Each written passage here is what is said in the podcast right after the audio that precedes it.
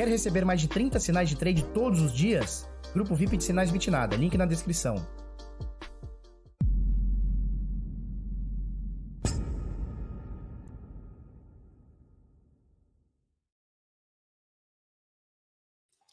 Fala seus bit louco de uma figa, eu sou o Felipe Escudeiro do canal Bitnada, seja bem-vindo aqui à Bit Cozinha. Hoje, dia 30 de junho de 2021, estamos começando mais um mercado de cripto. E hoje a parada tá sinistra, porque o Bitcoin cai, cai coisa de 3% aqui, 2, 3%, leva todo o mercado para baixo. E a gente vai falar muito sobre isso. Tem muita coisa aí pra gente. É, o Luan disse que quero café. Estamos aqui com o cafezinho aqui, ó. Dá até para ver aqui a fumacinha, ó, que maravilha.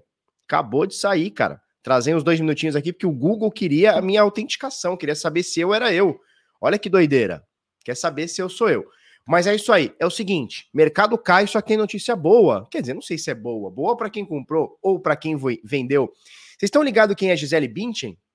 Talvez a molecada mais nova aí não saiba, mas tinha um fenômeno brasileiro, uma, uma gaúcha chamada Gisele Bündchen, que ela foi para os Estados Unidos, foi, foi ganhar um mundão e, e foi a maior ou uma das maiores top models aí da história. Ela casou com outro doidão chamado Tom Brady, que é o astro da NFL. Quer dizer, juntou uma mulher bonita com um cara fodão, né? E eles casaram. E hoje eles estão comprando. Olha que doideira. Que doideira. Hoje eles estão comprando um pedaço da corretora FTX. Olha que doideira. Então, assim, é uma galera de peso que hoje está tentando entrar no mercado cripto. Que legal, né? A gente vai falar bastante sobre isso, apesar dessa queda de hoje. O que aconteceu hoje? Ontem a gente falou sobre a média de 21 dias se o Bitcoin superaria essa média de 21 dias. Sabe o que aconteceu? Ele não superou. E aí a gente teve uma rejeição e tivemos uma queda. A gente vai falar muito, muito, muito sobre isso, tá? Vamos que vamos, para a gente. E entre outras coisas, tá? Vamos falar de. Uh, o Reino Unido esses dias falou sobre a Binance, né? Sabe quem falou também? Japão. Ou outro lugar de regulação. Coinbase recebeu licença para operar na Alemanha. Vamos falar também. que mais que nós vamos falar aqui? Deixa eu ver que nós vamos falar aqui, ó. Crypto.com entrando na, na, de vez, né? Na Fórmula 1 como patrocinadora. Tá? Dificuldade da rede da mineração caindo, nós vamos falar bastante, tá? É, caindo para níveis assim inimagináveis. É a primeira vez que cai tanto na história, que a dificuldade da mineração vai ter que se reajustar tanto. Vamos falar muito sobre, tá? Vamos falar bastante coisa aqui. Tem também, a gente falou ontem sobre o Banco Azteca, né? O terceiro maior banco do mundo.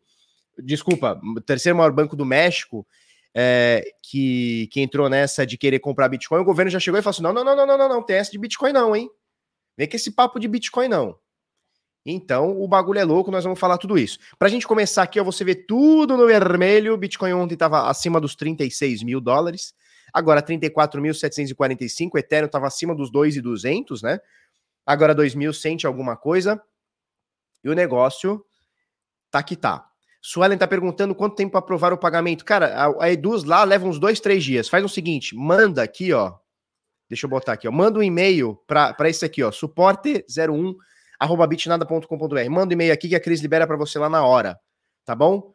Suporte01 arroba bitnada.com.br. A Cris já vê lá, já dá baixa, já faz o que tem que fazer e já libera para você agora lá. Tá bom? Beleza, beleza? Vamos lá, vamos lá, vamos lá. É, vamos passar aqui para o CoinGecko, o mercado cai, cai coisa de 1% nas últimas 24 horas, tá? Dominância do Bitcoin nesse momento 44,5%, 44,5%. Nas últimas 24 horas o Bitcoin cai 2,5%, mas nos últimos 7 dias a gente tem alta de quase 7% aqui, bem modesto para o Bitcoin, né? Bem modesto, mas só de estar tá segurando essa queda toda, veja, né? Olha o ponto de vista, né? Há dois meses atrás, sei lá, dois e pouco meses atrás aí, a gente estava em 65 mil, hoje está em 34, chegou a 28. Então, caramba, uma, uma, uma queda de mais de 50 e tantos por cento, quase 60% de queda. Opa, pelo menos segurou. 6% de alta é pouco para o Bitcoin? É pouco. Mas, cara, se você olhar todo o contexto, porra, tá show de bola né? Ethereum sobe 13% no mesmo, no mesmo período, né? Hoje caindo 1,8% menos que o Bitcoin. Quem cai mais aqui que o Bitcoin é o é a BNB, tá caindo 4,4%. Uh, ah, Cardano caindo 3,5%, Dogecoin caindo 4,8%, XRP tá no 0 a 0 aqui, Polkadot 5% de queda, Bitcoin Cash 6% de queda, praticamente tudo caindo mais do que o Bitcoin, exceto, exceto Ethereum que cai apenas, apenas 1,8% no mesmo período, tá? A gente vai falar bastante sobre Bitcoin, vamos falar bastante sobre Ethereum, e você vai perguntar aqui, a gente vai falar sobre alguma outra criptomoedas, tá bom? Vamos lá, nesse momento, Ethereum 2136, queda de 1,3% aqui no OKEx, Bitcoin 34.765, queda de 3,2%, é a variação de hoje negativa aqui na OKEx também, tá? A gente multiplica esse valor pelos R$ 4,96, que foi o fechamento de ontem, tá? R$ 4,96 uma doleta, a gente vai chegar no último preço aqui na Bitcoin Trade, R$ 172.700, esse é o último preço aqui, tá bom? É, deixa eu mostrar para vocês, a gente falou sobre a, a, a dificuldade, né? Eu vou falar para vocês sobre a dificuldade daqui a pouco, tá? Só para a gente ter uma noção aqui, Cara, esses dias a gente tava, a gente tava acima de, acima não, a gente tava quase com 200 milhões de terahashes por segundo, né? Quase 200 milhões. Agora a gente tá em 88, então caiu mais de 50% aí, coisa de uns 60 e tantos por cento aí de queda é, na força computacional da rede, tá? Muito vindo, ou se não completamente, né, vindo da, da, do banimento da China. Então, os chineses estavam com aquelas monte de máquina minerando, força computacional da rede torando. Muita gente dizia que era mais de 50% de toda a força computacional, 60% que seja, vinha da China, 50 e tantos por cento vinha da China. Depois dessa proibição, esses mineradores simplesmente pararam. Só que agora eles estão se realocando para outros lugares, né? Eles estão pegando essas máquinas. Cara, a gente vai para o Cazaquistão, a gente vai para a Rússia, a gente vai para os Estados Unidos, para onde a gente vai? Vai para o Paraguai? Para onde a gente vai buscar essa energia? Para o Brasil eles não vão vir, né? Porque já, já parece que estamos aí numa crise hídrica, uma crise energética, mais uma, né? Mais uma crise energética que nós vamos passar aqui no Brasil e já, já disseram aí que a conta já vai subir não sei quantos por cento aí. Ou seja, mineradores, se vocês estavam pensando em vir para esse para, paraíso chamado Brasil, agora vocês vão ter que dar um passo para trás, porque não vai ser agora que vocês vão vir aqui tomar caipirinha, comer feijoada e, e curtir um samba aqui. Porque a energia aqui ficou cara mais uma vez, né? Não que algum dia é, tivesse barata, mas ficou mais cara ainda, tá? Então a gente tinha acima de 190, quase 200 milhões de terahash por segundo. Nesse momento, a gente tem 88 milhões de terahash por segundo. É, somente nas últimas 24 horas, a queda na rede foi de 12,7%, tá? Então ainda tem mais desligamentos de máquinas aí e tal. Vamos ver que bicho dá. Isso aqui vai se regular, já está se regulando aos pouquinhos. E com certeza, daqui a alguns meses, três, quatro, cinco meses, a gente volta a, a deixar o pau torando como era, tá bom? Vamos falar um pouquinho de Bitcoin? Deixa eu ver o que a turma tá falando no chat, no chat. Ver o que a turma tá falando no chat.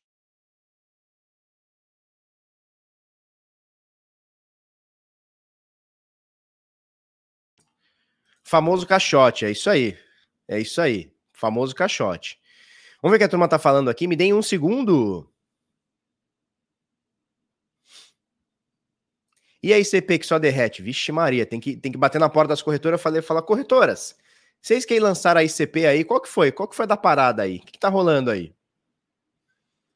Felipe, no Corona Crash, é, quantos por cento o Bitcoin caiu? Ao todo, o Bitcoin caiu 63%. Eu vou mostrar aqui para vocês do, do, início da queda, né? Eu mostro aqui para você, tá? Ó, esse aqui foi o evento do Corona Crash, tá? Esse aqui foi o evento do Corona Crash. No Corona Crash, o Corona Crash, que foi aqui no dia, uh, no dia 13 de março, o Bitcoin caiu 42%. Isso aqui foi num dia, tá? Ele caiu 42%. Mas não dá para a gente falar no dia isolado, né? Então a gente tem que pegar todo o período, né? Então, assim, em fevereiro, que começou a falar, ih, meu Deus, tem um negócio aí de coronavírus aí, tá matando uns chinês aí, porra, parece que vem aqui pro ocidente, parece que tá chegando na Europa e tal. Quando veio a notícia, ou, ou, ou, assim, quando ficou mais sabendo, né, o mundo sabendo, o Bitcoin estava em 10 mil dólares, né? E ele caiu em poucos dias, tá? Em poucos dias ele caiu até 3.800 dólares. Deixa eu colocar direitinho aqui para não ter erro. Então, ao todo, a queda do Corona Crash, num único dia, a gente teve 42% de queda, o que já é um absurdo, já é, já é, um, já é cabuloso, né? Agora, de todo uh, de toda a queda que a gente teve até o início de recuperação, o Bitcoin caiu 63%, tá? Essa foi a queda uh, que eu considero do Corona Crash, tá? Porque o Corona Crash não foi o evento só do dia, né? Foi uma, uma, uma série de fatores aqui. Aqui a gente tinha bolsas do mundo inteiro é, fechando. A bolsa de Xangai, nesse período aqui, ficou oito dias parada. A bolsa da, da China ficou oito dias em circuit break. Oito, oito dias Não é oito horas, não, é oito dias. Fechou num dia, foi voltar uma semana depois. Doideira total, né? Bitcoin fechou, é, acabou batendo 63% de queda. Tá bom? Vamos botar aqui para frente. Vamos lá, famoso caixote, né? O que, que é esse caixote aqui? Cara, é onde o preço do Bitcoin tá. A gente colocou essas médias aqui, eu vou tirar essa de 200 porque agora ela tá tão longe e ao mesmo tempo tão perto que eu vou deixar ela, ela aqui. Lembra que a gente falou ontem que o preço estava sanduichado entre a média de 21 e a média de 200? E aí, em algum momento, ele rompeu a média de 200, a, desculpa, de 21, que é essa aqui, ó, média de 21, média de 200 da, dos futuros, né, da CME. E ontem ela estava aqui, ó, sanduichado, o preço do Bitcoin estava sanduichado, e em algum momento ele veio, ficou totalmente verdinho, no final do dia, ele acabou fechando um pouquinho mais abaixo, acima da média. Hoje rejeitou a média, né? É o que a gente fala do, da, da bull trap, né? Então é uma armadilha. Opa, veio para cá e logo desrompeu, né? Ele rompeu e desrompeu. Então a gente fala muito da, da, da consistência, né? Então não adianta só fazer isso aqui e voltar. Isso aqui não adianta nada pra gente. A gente tem que bater isso aqui, olhar e falar: opa, tá ficando, tá ficando até que ficou. Aí legal.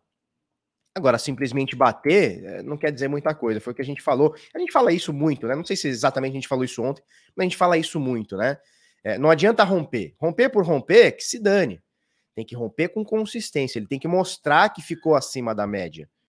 E isso leva tempo, né? Isso leva tempo, porque ontem ele ficou rompido ou ele ficou desrompido. E aí onde ele volta?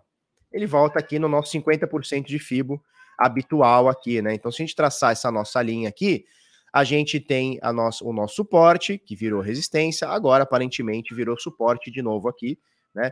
Estamos aqui. Deixa eu abrir para dar ali da turma, me dá um segundo aí, peraí.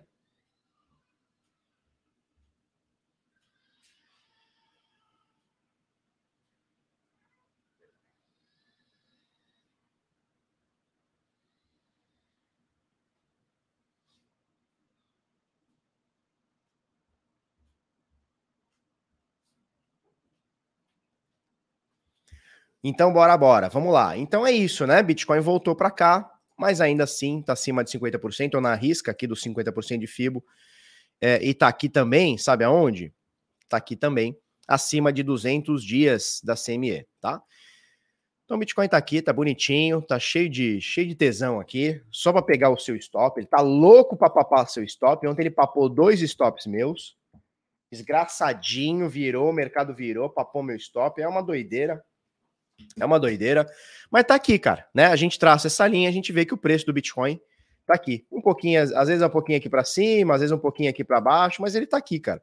Ele tá nesse quadrante aqui de entre 40 mil e 30 mil, né? 42, 28, tá nessa média entre, entre 30 e 40, né? É isso que tá o Bitcoin. Vamos ver o que a turma tá falando.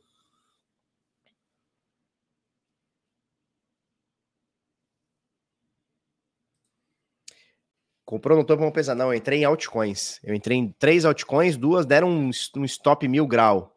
Não comprei Bitcoin, não. Dalila Coin, fazer a Dalila Coin.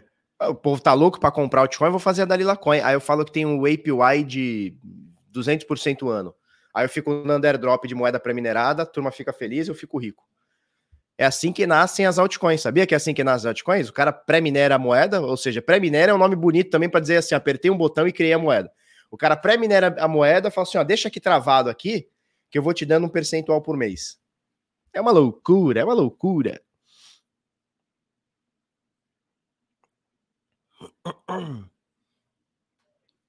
As altas no Corona Crash derreteram, derreteram. Nossa, o Bitcoin caiu 60%, as altcoins caíram disso aí para cima. As altcoins caíram disso aí para cima, tá? O tio Satoshi gostaria de saber se dá para operar com ARM na Bitpreço. Não, apenas na Binance, por enquanto, né? Apenas na Binance, que tem a maior liquidez e tem a maior quantidade de pares e tudo mais, tá? Beleza, então é isso, né? O pessoal queria ver sobre altcoins, cara. Bitcoin caiu isso aqui, isso aqui é o Corona Crash, né? Esse aqui é o evento do Corona Crash. Vamos pegar, eu vou, eu, obviamente eu não vou buscar as altcoins que mais caíram, tá? Mas eu vou pegar umas principais aqui. Vamos pegar, por exemplo, o Ethereum no Corona Crash.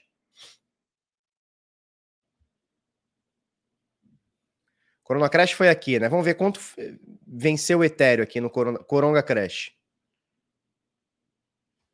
Cara, é difícil pegar exatamente no, no lugar aqui, ó.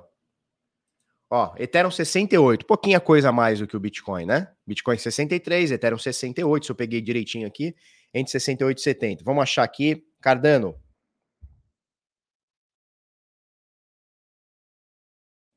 No Coronga Crash, vamos achar o Coronga Crash dela aqui. Eu tenho que tirar essa, isso. No Coronga Crash, vamos lá. Cardano no Coron, Coronguita, 74%, ou seja, caíram mais do que o Bitcoin. Vamos falar outra aí. Fala outra aí, turma. BNB? BNB USD. Na verdade é USDT, né? Vamos pegar aqui. Coronguita. Coronguita, Crechita. Todo mundo desesperado. A Globo falando, não precisa comprar máscara. Não compre máscara. A Globo falava isso. Vocês lembram disso? Ó, 77%. Se eu peguei direitinho aqui. Vou pegar direitinho. Deixa eu pegar melhorzinho aqui. Peraí. Pegar para cá para pegar a linha direitinho. 76% BNB de queda, né? Então, quanto o Bitcoin caía 63, o que é um absurdo, é muito. Altcoins caíram mais, né? Fala outra aí, turma. Fala outra altcoin aí para nós. Não, aí cê, a Link, vamos ver a Link. Aí vocês querem muito, né? Porra, Dogecoin. Nano, nossa, vamos ver a Nano. Nano SD. Corona Crash, vamos achar o Corona Crash aqui. Corona Crash, nossa, zerou a moeda, né? 76% de queda. O pessoal falou da Link, vamos lá. Eu tô vendo tudo USD, tá? Tô vendo tudo dólar, tá? Corona Crash aqui, papapá, março, beleza. Aqui, Corona Crash. 68% também. Ou seja, tudo caindo acima do Bitcoin, né? É o que a gente fala sempre. Mas, ó, mesmo assim, olha a tendência da Link, que bonita. Ó, que maravilha. Como é que ela tá hoje? Tá maravilha. Ó a tendência dela aqui, ó, desde 2018. Junho de 2018. Olha como ela vem de alta, bonita, né? Vamos ver outra aqui, Matic. Matic. Matic Tether na Binance. Vamos ver Matic Tether. Corona Crash é isso aqui, né?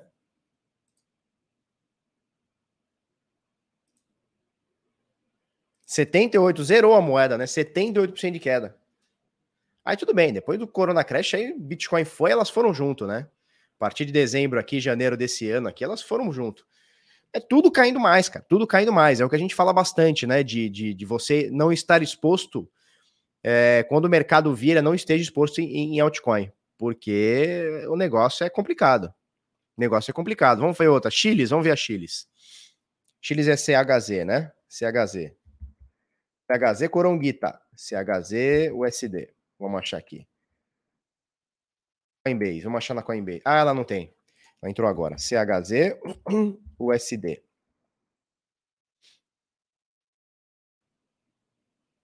Aqui. Coronguita. Vamos ver no Coronguita. Nossa, zerou também. Zerou aqui, ó. 14 de fevereiro, papapá até não sei o que lá de março. Não, não vou nem pegar desse topo aqui, que aí é, aí é sacanagem. Aí é sacanagem. Ó, seria 81% de queda. Não, não vou pegar desse topo, não. Vou pegar daqui, ó. Tá? Vou pegar daqui, ó, do início da, do topinho da queda aqui. Vou pegar direitinho aqui. 72% a CHZ também caiu, né?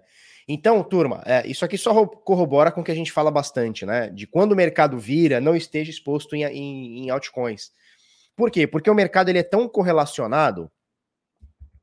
O mercado ele é tão correlacionado que o que, o que você está fazendo quando você tá, se expondo em altcoin é se expondo em mais volatilidade, só que o Bitcoin já é muito volátil.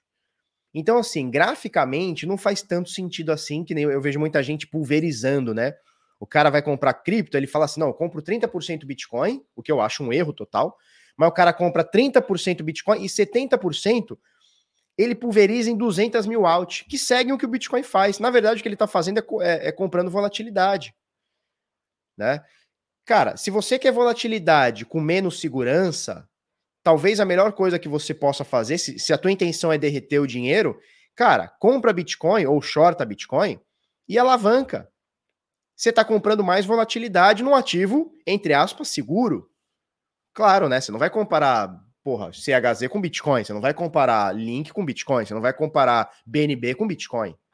Né? Então, assim, na realidade, quando você está pulverizando um monte de cripto, o que, que você está fazendo? Cara, você está trazendo mais volatilidade para sua carteira. Numa classe de ativos, numa classe de ativos que é naturalmente extremamente volátil. Né? Então, é por isso que a gente fala muito, cara, Bitcoin, é, é, criptomoeda, na minha visão, e cara, tem se mostrado, tem se mostrado é, correto até hoje. Eu não sei como é que vai ser amanhã, mas tem se mostrado correto até hoje. Cara, é a maioria da sua carteira cripto ser Bitcoin. Porque quando o bicho pega, é o Bitcoin que sobra. E quando o bicho fica bom, é o Bitcoin que, que vai também. Né? A gente vê que essas altcoins elas só vão seguindo a reba do Bitcoin. Só que não dá, né? É difícil, é contraproducente eu falar isso aqui, né? Não é contraproducente, porque todo mundo quer ficar rico. E aí o que, que o cara quer? O cara quer o bilhete premiado, ele quer a altcoin que vai subir um milhão por cento. E aí você fala que, porra, é, quando cai, cai mais que o Bitcoin. E quando sobe, no longo prazo, sobe menos que o Bitcoin, o cara fica bravo com você. Não, Felipe, você tá falando besteira. O negócio é comprar altcoin mesmo, que você é um maximalista. Não é questão de ser maximalista ou não, é questão de. Cara, é, tá, tá me dizendo óbvio, né? Tem histórico gráfico aqui de 12 anos de mercado. O Bitcoin sobe nesses 12 anos. As, as altcoins, quando o Bitcoin sobe, elas sobem junto. Quando, elas, quando o Bitcoin cai, elas caem mais que o Bitcoin. E ficam mais tempo em queda, né? Então é mais ou menos por isso. Bernardo Arte, bom dia. Querido, bom dia. Sabe sobre a PXP? Não, cara. Já perguntaram um monte de vezes essa PXP, não faço ideia. Não faço ideia. Vamos lá, a XLM. Tomei um stop hoje na XLM. Ah, que desgraça. Desgraça de XLM. Quero nem olhar. Vamos, vamos olhar aqui. XLM, a Shen, né? Shen Pinto. XLM ou SD? Vamos ver aqui, ó. Corona Crash. Corona Crash XLM. 70% também. Não, menos aqui. Espera aí que eu cliquei errado. Corona Crash. Pegar direitinho ali. 68%. Bagatelinha de 68% né? Só que isso aqui foi só o evento do Corona Crash, porque, ó, de, do, de maio de 2018 em diante, foi só pernada de baixa. Blow. Isso aqui foi só a ponta do iceberg, né? Quando o mercado cai, filhote, altcoin saia correndo, porque o bagulho fica louco. Para chega de falar de altcoin. Tomei stop nessa tranqueira ontem. Entrei na operação, entramos na operação, um grupo de pump pumpou, dumpou, tomamos um stop em cinco minutos lá. Desgraça. Mas vamos que vamos, vamos que vamos.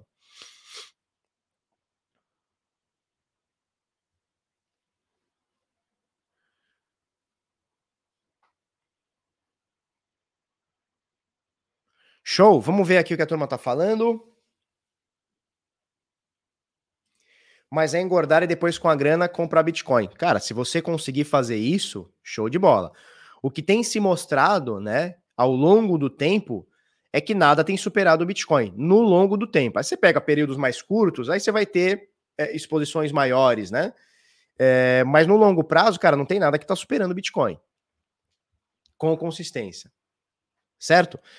Então, cara, só para a gente completar aqui, Bitcoin, bichão, bateu os 28, 29 aqui, sei lá quanto aqui, ó, 28,800, né? Praticamente 29 mil voltou aqui, agora nesse momento tá 36, caiu um pouquinho, 34. Cara, a gente tá nesse caixote aqui. Enquanto o Bitcoin não se decidir, qualquer coisa que aconteça aqui dentro, qualquer coisa aqui dentro ó, é ruído. Qualquer coisa que acontecer entre 30 mil e 40 mil é ruído.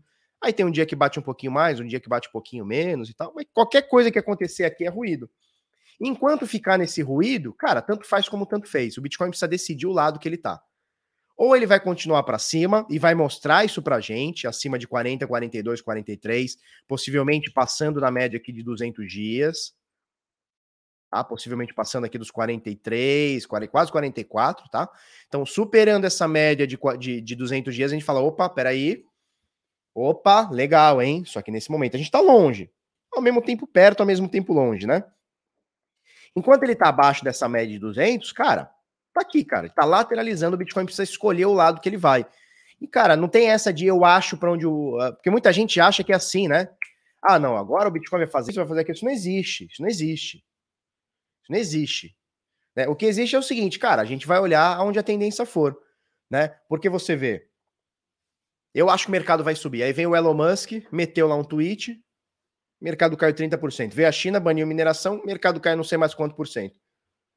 Não tem essa de eu acho para onde vai. Não tem, não, não tem essa, cara. Não sobrevive. O achismo não sobrevive, né? O achismo ele vira sorte. Quando eu acerto, ele vira sorte, né? Ó, oh, fez o que eu queria. Nossa, que legal, mas aí eu ter a arrogância de achar que o mercado vai fazer o que eu quero que ele faça o tempo todo. Isso não vai acontecer. Por quê? Porque eu não tenho controle. Eu não sei quando o Elon Musk vai, vai, vai, vai twittar bosta de novo, eu não sei quando uh, a China vai banir alguma coisa. Olha só, o El Salvador começou a aceitar e, e, tudo mais, né? A gente teve uma alta, mas dentro aqui, né? Então, assim, eu não sei precificar se, por exemplo, eu acho que a notícia de El Salvador é infinitamente mais impactante. Infinitamente não, mas é 10 vezes mais impactante do que o banimento da China, porque o banimento da China uh, sobre a mineração ele é facilmente absorvido como é o que a gente está vendo. Os caras estão indo para o Texas, estão indo para o Cazaquistão, estão indo para a Rússia, estão indo para um monte de lugar aí. Então, o banimento da China ele é momentâneo, né? Ele impacta momentaneamente na rede e ele é facilmente absorvido. Já o lance da, da, do El Salvador, ele tem um impacto permanente por vários motivos, por adoção, por, é, por ser um país, por é, trazer investimentos para o país, por ser a porta de entrada de outros países, né? Olhando isso, a gente viu aí Paraguai e outros países querendo olhar, tal. E só que a gente não viu isso no preço. A gente viu Elon Musk falando besteira e a China falando besteira, né? Banindo uma queda muito mais acentuada do que a alta que, que, uh, do que a do que El Salvador trouxe. Se é que El Salvador trouxe alguma alta, né? Porque já estava aqui, né? Já estava aqui, então se a gente for ver, é um caixote, tudo aqui dentro é um ruído. Qualquer coisa aqui dentro é um ruído. Né? Então é isso, turma. É, qualquer coisa aqui dentro, isso é muito resumo, né? Qualquer coisa aqui dentro é ruído. Enquanto a gente não romper esses 40, ou seja, com consistência, né? Então não é só furar e voltar. Então mostrar que o Bitcoin tá para cima ou romper para baixo esses 30 e mostrar que o Bitcoin tá para baixo, cara, enquanto isso não acontecer, a gente tá lateral. E eu não faço ideia qual vai ser o próximo movimento. O que eu sei é o seguinte, e isso a gente pode levantar até estatisticamente, né? Toda vez que o Bitcoin ficou num período lateralizado, tá? Eu falo muito isso aqui de 2020, ó. Toda vez que o Bitcoin ficou num período lateralizado, quando ele deslateralizou, se é que existe essa palavra, quando ele deslateralizou, foi só porrada.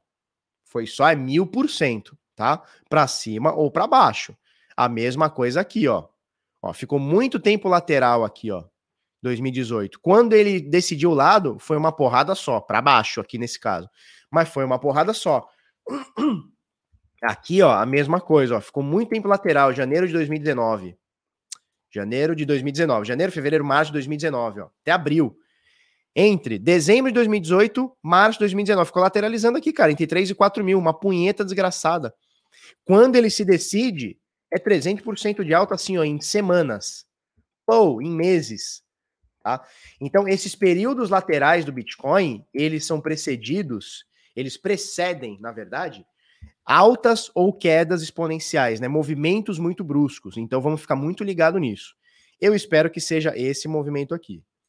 Eu espero que seja de coração, eu espero que seja Bitcoin. Nunca te pedi nada, Bitcoin. Eu espero que seja esse momento, movimento. Mas também estou preparado para esse movimento aqui. Se acontecer, eu vou ganhar das duas formas. Né? Se subir, eu ganho com o que eu tenho na carteira. Se cair, eu tenho caixa para comprar mais. O bagulho é louco, segue o jogo, vamos que vamos. Certo?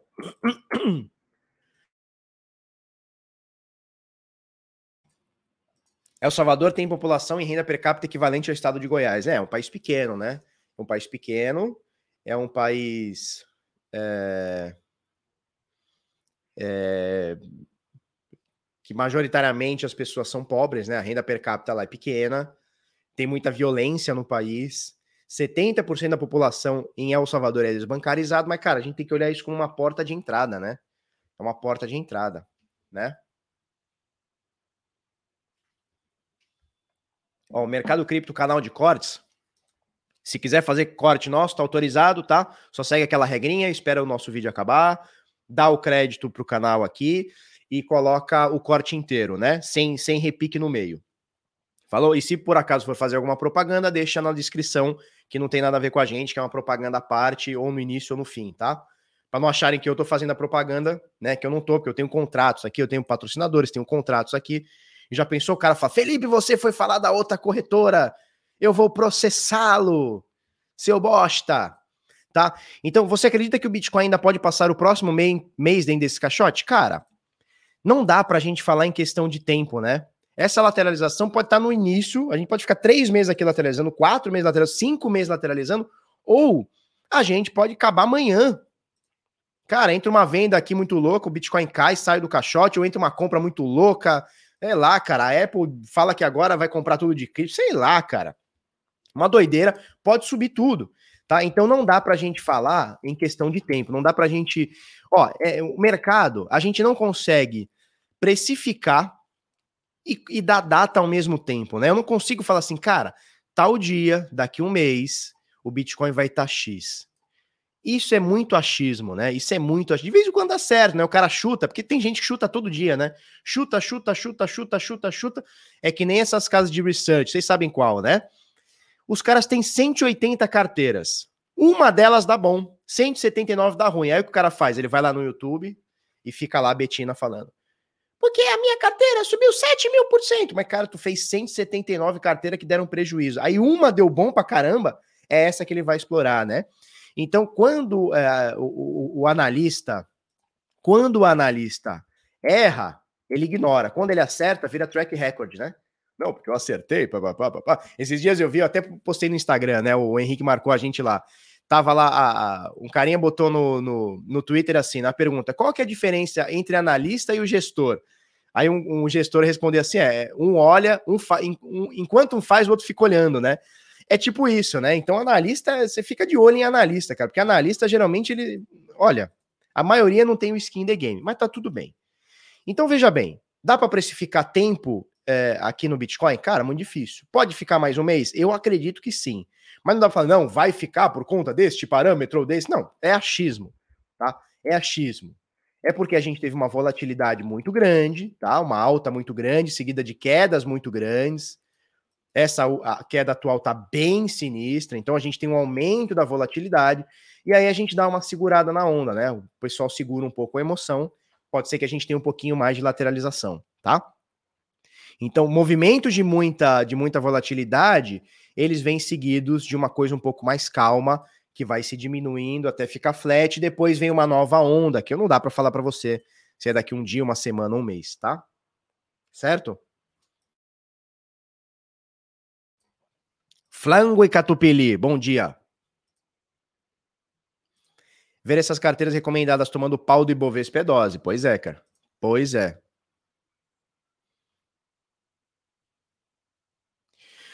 O Bernardo, Bernardo Duarte falando sobre o gráfico Puel Multiple. Cara, não conheço. Não conheço. Alguém falou do Stock to Flow? Vi alguém falando aí do Stock to Flow? Uh, Daniel Lima, como faço para ter direito aos 10 dólares na OKEx? Tem um link para clicar ou só depositar 100 dólares já acontece automaticamente? Não. Você tem que comprar 100 USDTs, né, 100 dólares, através de Pix. Obviamente você não vai pagar com dólares, você vai pagar com real, né? Então a conversão tá 5 para 1 mais ou menos. Então você vai pagar mais ou menos 500 reais para receber 100 dólares, né? 100 USDT via Pix, tá? É via Pix, não é via boleto, não é via trans, transferência de cripto, nada, é via Pix, tá? O link tá na descrição aí, é via Pix. Sete dias depois, eles vão creditar esses 10 dólares para você. Tá na regra lá, tá? O link tá aqui na descrição. Então não é só mandar sem o SDT, não. Você tem que comprar via Pix. Tá bom com eles? Tá bom? Conhece a SafePal? SafePal é a carteira, né? Eu conheço, mas não usei ainda. Tô esperando mandarem uma aqui para mim. Não mandaram ainda. Mas não, não, não, não peguei na mão ainda. Alex ganhar na internet. Por que o Bitcoin leva as altcoins tudo junto para baixa? Cara, porque um, o mercado é totalmente correlacionado. Dois, as altcoins, apesar da gente olhar a cotação em dólar, elas são todas cotadas em Bitcoin. Então, quando é uma razão, né? É Bitcoin sobre altcoin, né? Ou altcoin sobre o Bitcoin. Então, quando o Bitcoin cai, ele arrasta tudo para baixo. Então, é uma razão. Outra coisa, quando o Bitcoin cai, ninguém quer ficar em altcoin, só o, o Zé Biribinha quer ficar em altcoin. Quando o bicho pega, ninguém quer estar exposto em, em altcoin. A turma volta tudo para Bitcoin. Sacou? Então são vários fatores que mostram que altcoins, quando o Bitcoin cai, é, o, as altcoins é, leve, é, caem mais, tá? O FP Jits faz sorteio de cripto? Cara, raramente eu fiz. Raramente. Nesses últimos quatro anos aí, fiz, sei lá, uma ou duas, três vezes aí, sei lá. Certo? Então é isso aqui, cara. Bitcoin é isso aqui. Tá na tampa aqui. Vamos esperar acontecer. Vamos dar uma olhadinha no Ethereum. Ethereum SD. Ethereum SD. Também segurou na média de 21, exatamente como o Bitcoin, né? Exatamente, exatamente. Olha só. Média de 21 dias, né? Média de 21 dias. Rompeu, desrompeu, virou para baixo. Média de 21 agora é resistência. Deixa eu botar a média de 200 aqui. Tá, tá aqui, tá acima da média de 200, pelo menos tá acima da média diferente do Bitcoin, que tá acima de 200, Bitcoin tá abaixo de 200, né? Mas cara, tá aqui também, né? E a gente fala assim, Bitcoin jogou para baixo, pô, o mercado inteiro cai, Ethereum vai cair junto, não tem jeito. Com uma ou outra exceção, Felipe, mas a altcoin X está subindo. Tudo bem, é uma exceção. Mercado inteiro vai seguir o que o Bitcoin faz. Tá nesse momento muito igualzinho do que acontece aqui. Vamos aguardar. Certo? Tem alguma altcoin que vocês querem que a gente olhe? Se tiver, fala nós aí. Vamos ver uma altcoin aí.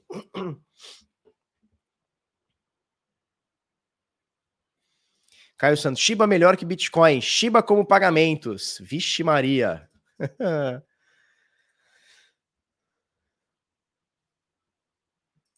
Rogério Fonseca, Felipe viu que 650 bancos dos Estados Unidos poderão oferecer Bitcoin para cerca de 24 milhões de clientes. Cara, não vi isso não. Não vi isso aí não, cara. O que, que eu acho do projeto da XLM? Cara, a XLM não é, não é a, o fork da XRP? A XLM é o fork da XRP, não é? Se eu não estou enganado, a XLM foi um fork da XRP. Cara, isso, isso já diz muito, né? Isso já diz muito, né?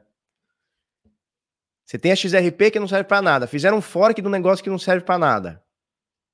Então serve para nada duas vezes, né?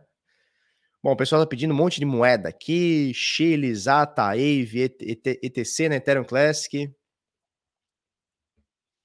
Pô, vocês não entram no consenso, vocês não entram no consenso. ADA, muita gente pediu ADA.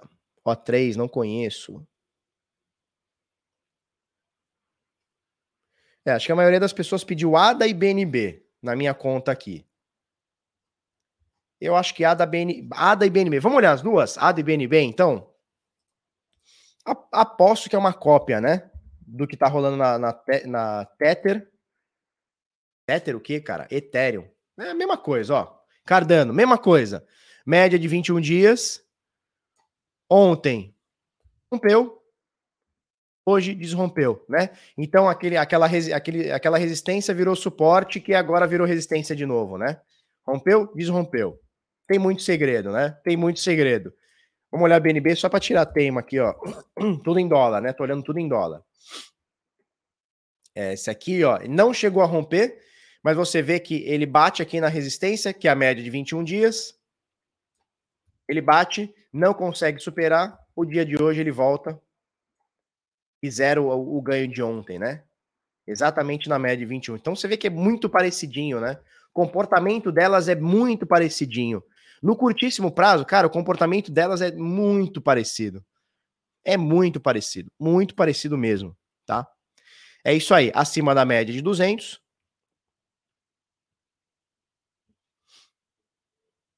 Vamos só ver uma coisa aqui, vou botar uma Fibonacci que a gente nunca botou.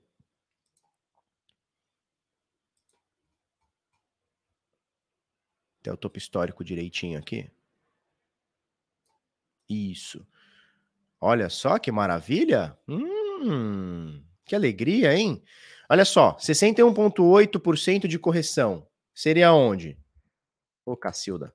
Que isso, jovem? É isso. Ó, 61,8% de correção. Vou botar uma linha aqui só pra gente. Ô, meu filho, o que está acontecendo? O que, que é isso no meu gráfico? Ô, TradingView, o que tá rolando aqui? Aí, agora foi. Olha só, 61,8% de correção exatamente aqui, tá? Onde o preço está agora rondando? 61,8%, confluindo com a média de 200 dias. E aí, vai segurar ou não vai, BNB? Aí ou não vai, BNB? Foi ou não foi? Tá? Fibonacci, que eu fiz aqui? Peguei do fundo, Corona Crash, até o topo histórico desses dias aí, 690 dólares, é isso? 700 dólares aqui praticamente, tá? Certo? Olha a média de 200 como ela é sinistra, né, cara? Olha isso. Média de 200 é essa aqui, tá? Ó, preço começou a subir. Corona Crash, ela tava aqui, cara, em 7 dólares, tá? Só pra você ter uma noção. 7 dólares, 8 dólares, 10 dólares, 15 dólares, não importa. Tava aqui nos 15 dólares, entre 10 e 15 dólares. O que aconteceu? Sobe, sobe, sobe, sobe, sobe a média de 200 subindo junto. Mais reativa, né? Mais lenta, sobe, sobe, sobe, sobe, sobe, sobe, sobe, sobe. Olha o que aconteceu aqui nessas quedas absurdas aqui, ó. Onde vem o, o preço do BNB? Pou, média de 200. Exatamente, plau, média de 200 dias. A média de 200 dias não funciona, Felipe. Ela não funciona. É tudo, é tudo aleatório, não funciona. Não funciona.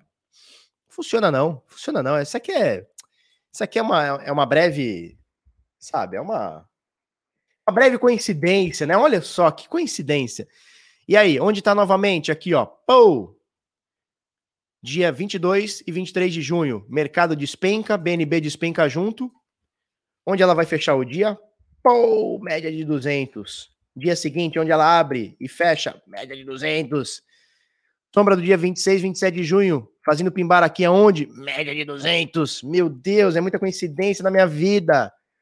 É muita coincidência, média de 200. Você não funciona, é muita coincidência, cara. Quero ter muita coincidência, assim, com essa média aqui, tá? Cadê o Marcelo Paz? Ele tá aí, não? É horóscopo, né? É horóscopo, média de 200 é horóscopo. Pô, então, cara, eu quero, eu quero, eu quero, eu quero esse horóscopo aqui.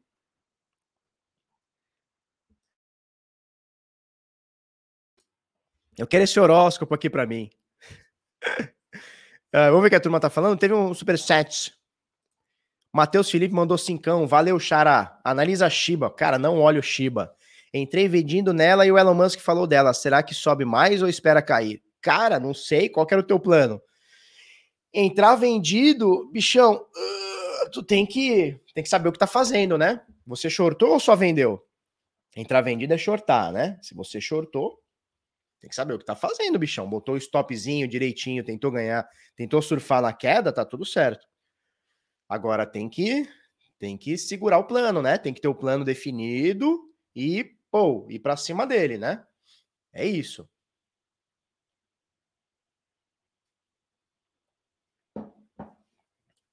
É isso aí. O Luciano Rangel ele diz: média é o retrato daquilo que já aconteceu. A média, ela é uma, quem, quem fez essa definição eu achei maravilhoso, né? Foi o Henrique Paiva. Ele fala o seguinte, cara, a média. Nossa, zoou minha caneta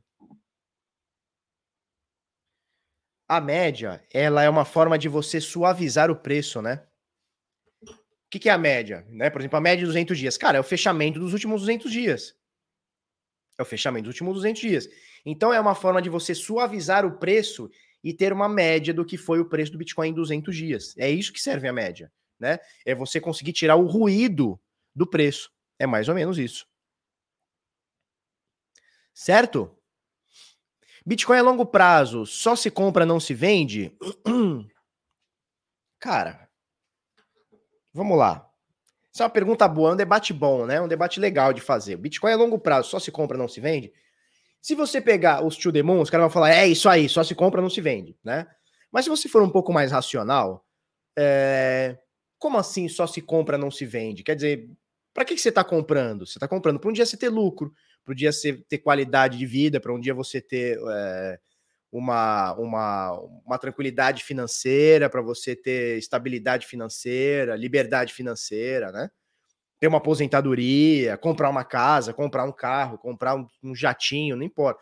Cara, em algum momento, ou você vai, ou você, o teu negócio é ter Bitcoin e ficar olhando para ele na carteira.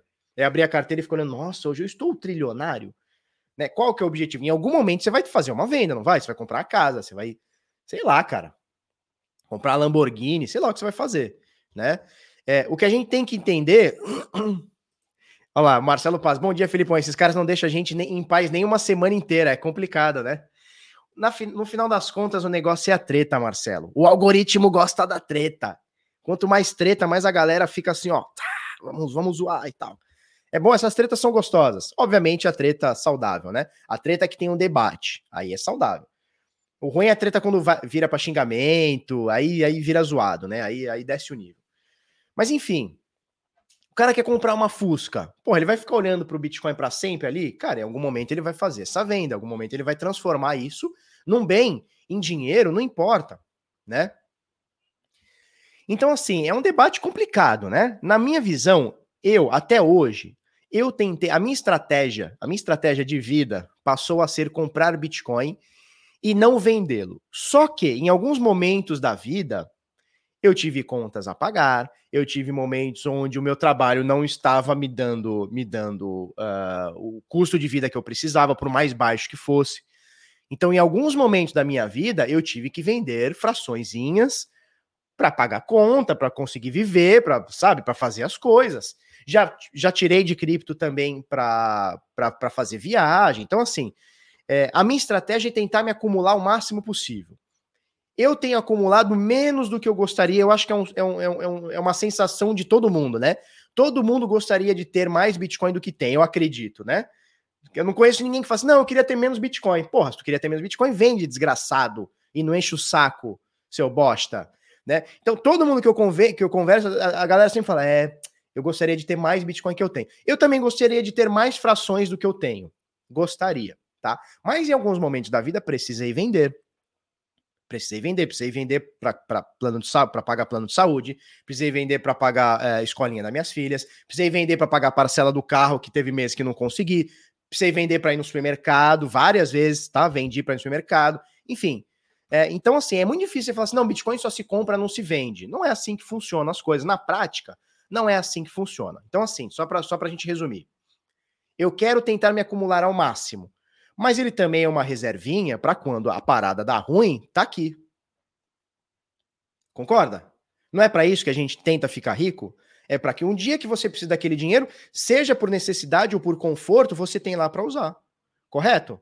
Esse é o conceito. Então, esse papo de Bitcoin só se compra, não se vende, é um papo muito to the moon, né? É um papo muito da religião Bitcoin. Eu entendo, eu estou inserido nela. Acho que todos aqui, é, adeptos ao Bitcoin, estamos inseridos nela. Mas, cara, a gente tem que olhar com menos viés de confirmação, né? né? Menos viés de confirmação. Frações, vai mentir pra lá, baleia. Que isso, Marcos? Tá jogando futebol aí, Marcos? Reserva em mercado volátil? O Bitcoin, sim, o Bitcoin é muito volátil. Existe essa discussão se o Bitcoin é reserva de valor ou não. Tecnicamente ele não é, porque ele tem muita volatilidade, mas tem muita liquidez. É, mas o que acontece? É uma volatilidade que majoritariamente está para cima, né? Então ele sobe, sobe, sobe, sobe, sobe, sobe, sobe. Se você pegar historicamente nos últimos aí 12 anos, é, só subiu, né? Certo? Então é isso. E é isso que o Bitcoiner vê, né? Porque o Bitcoiner dá valor a coisas que a gente não tem no dinheiro fiat. Por que, que o pessoal gosta do Bitcoin? Porque ele tem, ele tem características que a gente não tem no dinheiro é, estatal, no dinheiro fiat. Né?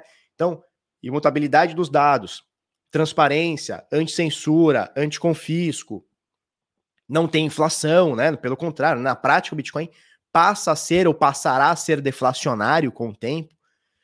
Né? Então, então são coisas que a gente não tem no dinheiro tradicional, no dinheiro físico, né? O dinheiro fiat, né? No real, no dólar, no euro, no, no yuan, no, ien, no, morra no peso argentino, a gente não tem isso. Então isso apaixona, né? E o Bitcoin só sobe, cara. Essa é a realidade. Tiago Melo mandou vintão, obrigado. Felipe, depois que conheci seu canal, nunca mais liguei a TV na parte da manhã. Como assim, cara? Tu não tá mais vendo a Ana Maria Braga? Com o cabelo roxo? Vocês viram que a Ana Maria Braga que esses dias tava com o cabelo rosa? É o Felipe Neto com 87 anos, cara. Toda esticadona aqui, né? Hum, Louro José. Ih, o Louro José já foi também, né?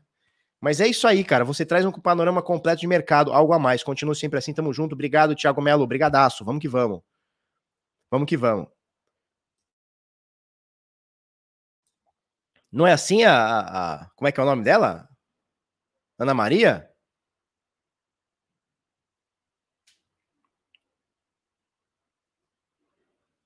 O que a turma tá falando aqui? Daniel Amora, preciso sinceridade. Obrigado. É, o 242 Red Hunter diz: e outra, e outra, nada melhor do que ir realizando os lucros aos poucos e ter dólar para comprar quando baixar. Cara, existem muitas estratégias, né? Existem muitas estratégias É, muitas delas dão certo. Eu acho que a maioria das estratégias de longo prazo, pensando em alta do Bitcoin, não certo. Algumas dão muito mais certo, outras dão menos certo, tá? Qual que é a estratégia que mais deu certo para o Bitcoin até hoje? E, cara, isso é. Ninguém ninguém consegue questionar essa, essa estratégia. O resultado, a gente pode é, discutir o conceito dela, tá? Mas qual que é a estratégia que mais deu resultado para o Bitcoin no longo prazo? Só tem uma, que é de bate-pronto, o hold. O hold de Bitcoin, se você comprou lá 2009, 2010, 2011, cara, não tem nada na história, na história que tenha batido o hold nesses últimos 9, 10 anos aí, de 2010, 11 em diante para cá, tá? Nada. Eu também tô com a testa esticada, é verdade, ó. Ó, olha aqui, ó. Ó, eu levanto a sobrancelha, ó. Cadê? Cadê a, cadê a curvinha aqui da testa? Ó, não tem, ó. Ó, ó. Não tem, ó. Ele levanta tudo junto. Sabe o que é isso aí? Chama Botox. Botox. Alright? Botox. Bom, vamos, vamos pegar o raciocínio aqui. Nada deu mais do que o hold do Bitcoin. Só tem um pequeno problema, tá? A gente tem um viés de confirmação muito grande falando do hold do Bitcoin. Bom, se nada na história superou o hold do Bitcoin, e possivelmente nada vai superar, cara, o negócio valia um centavo há 10 anos atrás, 9, 8 anos atrás, valia um centavo em 2010. Um centavo. Esta merda vale hoje 36 mil dólares, 34. Chegou a valer 65. O que que tu conhece na história que superou isso aí? Nada. Só tem um pequeno problema. Olhando lá para trás, né? O hold lá de 2010, 11, 12, 13, 14, não importa. Olhando para cá, tá dando muito bom. Agora, não é porque tá dando muito bom que vai continuar dando. Sacou? Não é porque o Bitcoin subiu esse 1 cozilhão por cento até hoje que ele vai subir nos próximos 10 anos mais um cozilhão por cento. Eu, sinceramente, honestamente, eu acho que vai. Mas você concorda que é um achismo? Eu não tenho nenhum controle sobre o que vai acontecer, nenhum. Eu não, eu não posso afirmar, não, o Bitcoin daqui para 10 anos ele vai subir mais tantos por cento, ele vai a 100 mil, ele vai a um milhão, porque o modelo matemático. Quem... Cara, isso não existe, isso não existe. Eu acredito que sim, mas não tenho nenhuma certeza. Então o hold ele tem se dado bem. Só que a gente tem, o que, eu, o que eu quero chegar é o seguinte: o histórico que a gente tem de Bitcoin é muito curto. São 12 anos. Se você pega, cara, pega mercado acionário, Mercado acionário, você pega lá a, bolsa de, de, de, Nova York, né? Você pega as bolsas dos Estados Unidos, cara, é, é, um negócio secular. Secular, já passaram por um monte de coisa, um monte de alta, um monte de queda, mudança de dinheiro, mudança de governo, mudança de inflação, mudando um monte de coisa. E tá lá, elas estão funcionando. Cara, o Bitcoin, por mais que eu ache que vai, dou minha vida por isso, né? Eu tenho minha vida embasada nisso, meu futuro da minha família tá embasado nisso, é o meu ganha-pão, tanto em questão de investimento como em questão de negócio, aqui é o meu negócio, né? O Bitnada, Bit Notícias, o Bit Sampa, entre outras coisas que a gente faz aqui no, no, no, meio, são meus negócios, né? Então, eu tô todo de cabeça nisso aqui. Então, eu acho que isso aqui vai continuar subindo, subindo muito, mas eu não tenho nenhuma garantia que isso vai acontecer. Então, assim, o buy and hold, ele funcionou até agora? Porra, muito, pra caralho. Tem nada na história que vai bater o buy and hold de Bitcoin até hoje. Mas será que ele vai continuar? Não sei. E é por isso que muita gente pega é, esse negócio de Bitcoin só se compra, nunca vende. Bitcoin só se compra, nunca se vende. Por quê? Porque o cara olha o histórico e fala, porra, subiu um cozilhão por cento. Se eu vender agora, e ele subir e ele vai subir esse um cozilhão por cento, eu vou perder essa valorização toda, mas não tem nada que garanta, turma. Né? É, mudança de dinheiro só aqui, né? É isso aí, mudança de dinheiro só aqui. Mas é um mercado secular, né? Lá sempre foi dólar, mas aqui a gente já teve real, cruzado, cruzado novo, cruzeiro. Ó, eu lembro de cruzeiro e real, mas eu acho que já, já passei por outro. Mas eu lembro de cruzeiro, eu lembro de ter cruzeiro e depois real. Mas meu pai fala que tem um cruzado novo, cruzado real, não sei o quê. Meu pai já pagou um monte de plano econômico. Pessoal aí acima de 40, 50, 60 anos que tá uh, ouvindo a gente aqui, assistindo a gente aqui, pegou vários planos, né? Então tinha o plano Bresser, tinha o plano Collor. Meu pai sempre falou isso. Meu pai sempre falou. Meu pai sempre falou o seguinte, Felipe. E é uma coisa que na época eu, brigava, ficava com raiva do meu pai. E hoje foi o maior ensinamento. Depois que eu entendi isso, eu demorei década para entender, mais de uma década para entender. Depois que eu entendi esse ensinamento do meu pai, cara, a minha vida fluiu de um jeito. De um jeito. Meu pai dizia o seguinte: quando eu comecei, eu tinha 18 anos, né? Comecei com loja e tal, não sei o quê. Meu pai falou: Felipe, dinheiro ganho, dinheiro ganho, você põe no bolso. Você investe uma pequena parte e põe a maior parte no bolso. E eu ficava com raiva do meu pai. Como, pai? Tô crescendo, eu vou pegar tudo que eu ganhei e vou investir. Sabe o que meu pai falava para mim? O mercado vira, mas não o mercado no sentido de ações, o mercado, não. A economia vira, né? Não é nem o mercado que ele falava, a economia vira. Um dia o mercado, a economia tá boa pra caramba, no outro dia a, a economia tá uma bosta. E quando você bota o seu dinheiro no bolso, você garante. Quando você investe, é uma perspectiva que você tem, né? E outra coisa que e hoje eu entendo isso. Hoje eu entendo. Eu quebrei ou quase quebrei ali em 2014, porque todo o dinheiro que eu ganhei durante 10 anos, eu investia, investia, eu comprava muito tecido, eu comprava muita máquina, as minhas máquinas eram as melhores da Baixada Santista, eu me orgulhava disso, e eu contratava as melhores coisas do mundo. Quando eu fui ver, eu entrei na crise sem um centavo, só dinheiro investido. Uma fortuna em máquina, uma fortuna em tecido e nada em venda. Nada para cobrir. E uma coisa que meu pai sempre falou para mim foi o seguinte, Felipe, se preocupe menos com política porque o presidente fica quatro anos, fica oito anos, ele muda, ele entra outro, sai outro, é direita, é esquerda, é centro, é a porra que for, e cada vez é pior, depende de você e o seu trabalho. Eu ficava com raiva do meu pai. Meu pai foi o primeiro libertário que eu conheci. Ele nem sabe que ele é libertário, mas ele sempre falou isso para mim. Falou, Felipe, que se foda quem é o presidente, quem é o governador, ganhe o seu, esquece o político. E eu sempre ficava com raiva do meu pai. Falava, como, pai? Você tá louco? Se você não, não, não, é, se você não, não, não, pensar em quem é o presidente, quem é o deputado, em quem é o senador, a porra toda, se você não pensar nisso, a gente vai botar sempre o pior e vai ser sempre aquela merda. E meu pai sempre falou: corre atrás do teu e esquece política, porque no final das contas é o cara da direita, é o cara da esquerda e não muda nada. É o seu trabalho no final do mês. E eu ficava com raiva. Como assim, cara? Eu lá para meus 18, 20, 22 anos, né? Achando que vai mudar o mundo. E hoje eu entendo que meu pai estava completamente certo esqueça político, esqueça política. É o cara agora que, tá de, que diz que é da direita, o que estava antes diz que é da esquerda. No final dos, das contas, é tudo ladrão. Ladrão de imposto, ladrão de vacina, ladrão de BNDE, ladrão de tudo. Então que se foda quem tá lá, tente ganhar o seu. É óbvio que para a grande maioria da população é muito difícil, né? Como tenta ganhar o meu? Eu trabalho aqui, cara, eu ganho mil reais por mês. Como tenta ganhar o meu? É muito difícil. Mas se você conseguir, se você conseguir depender cada vez menos do Estado, é a melhor coisa que você consegue da sua vida. E entendo que não é uma parada para todos, mas quem consegue, maravilha. Tá? É, hoje eu estava vendo é, sobre como os desempregados, né, como essa pandemia, enfim, chame como quiser, pandemia, é, como é que é o nome? É, esse desemprego todo, né? Como tá pegando, como tá pegando esse desemprego todo? Muita gente que perdeu o emprego tá virando empreendedor. E a matéria, a matéria exaltava isso como se fosse uma boa coisa. Cara, uma coisa é você virar empreendedor porque você tem a vocação, porque você quer, porque você quer entrar de cabeça. Outra coisa é você virar empreendedor porque você foi forçado. Né? Você pegar um. E assim, vamos ter muitas histórias no futuro, vamos ter muitas histórias de gente que se deu muito bem. O cara que, porra, trabalhava no chão da fábrica e ele foi lá, fez o seu carrinho de pastel e quando vai ver ele tem 18 lojas de comida, né? Maravilha, né? Então é, é, isso vai ser muito exaltado.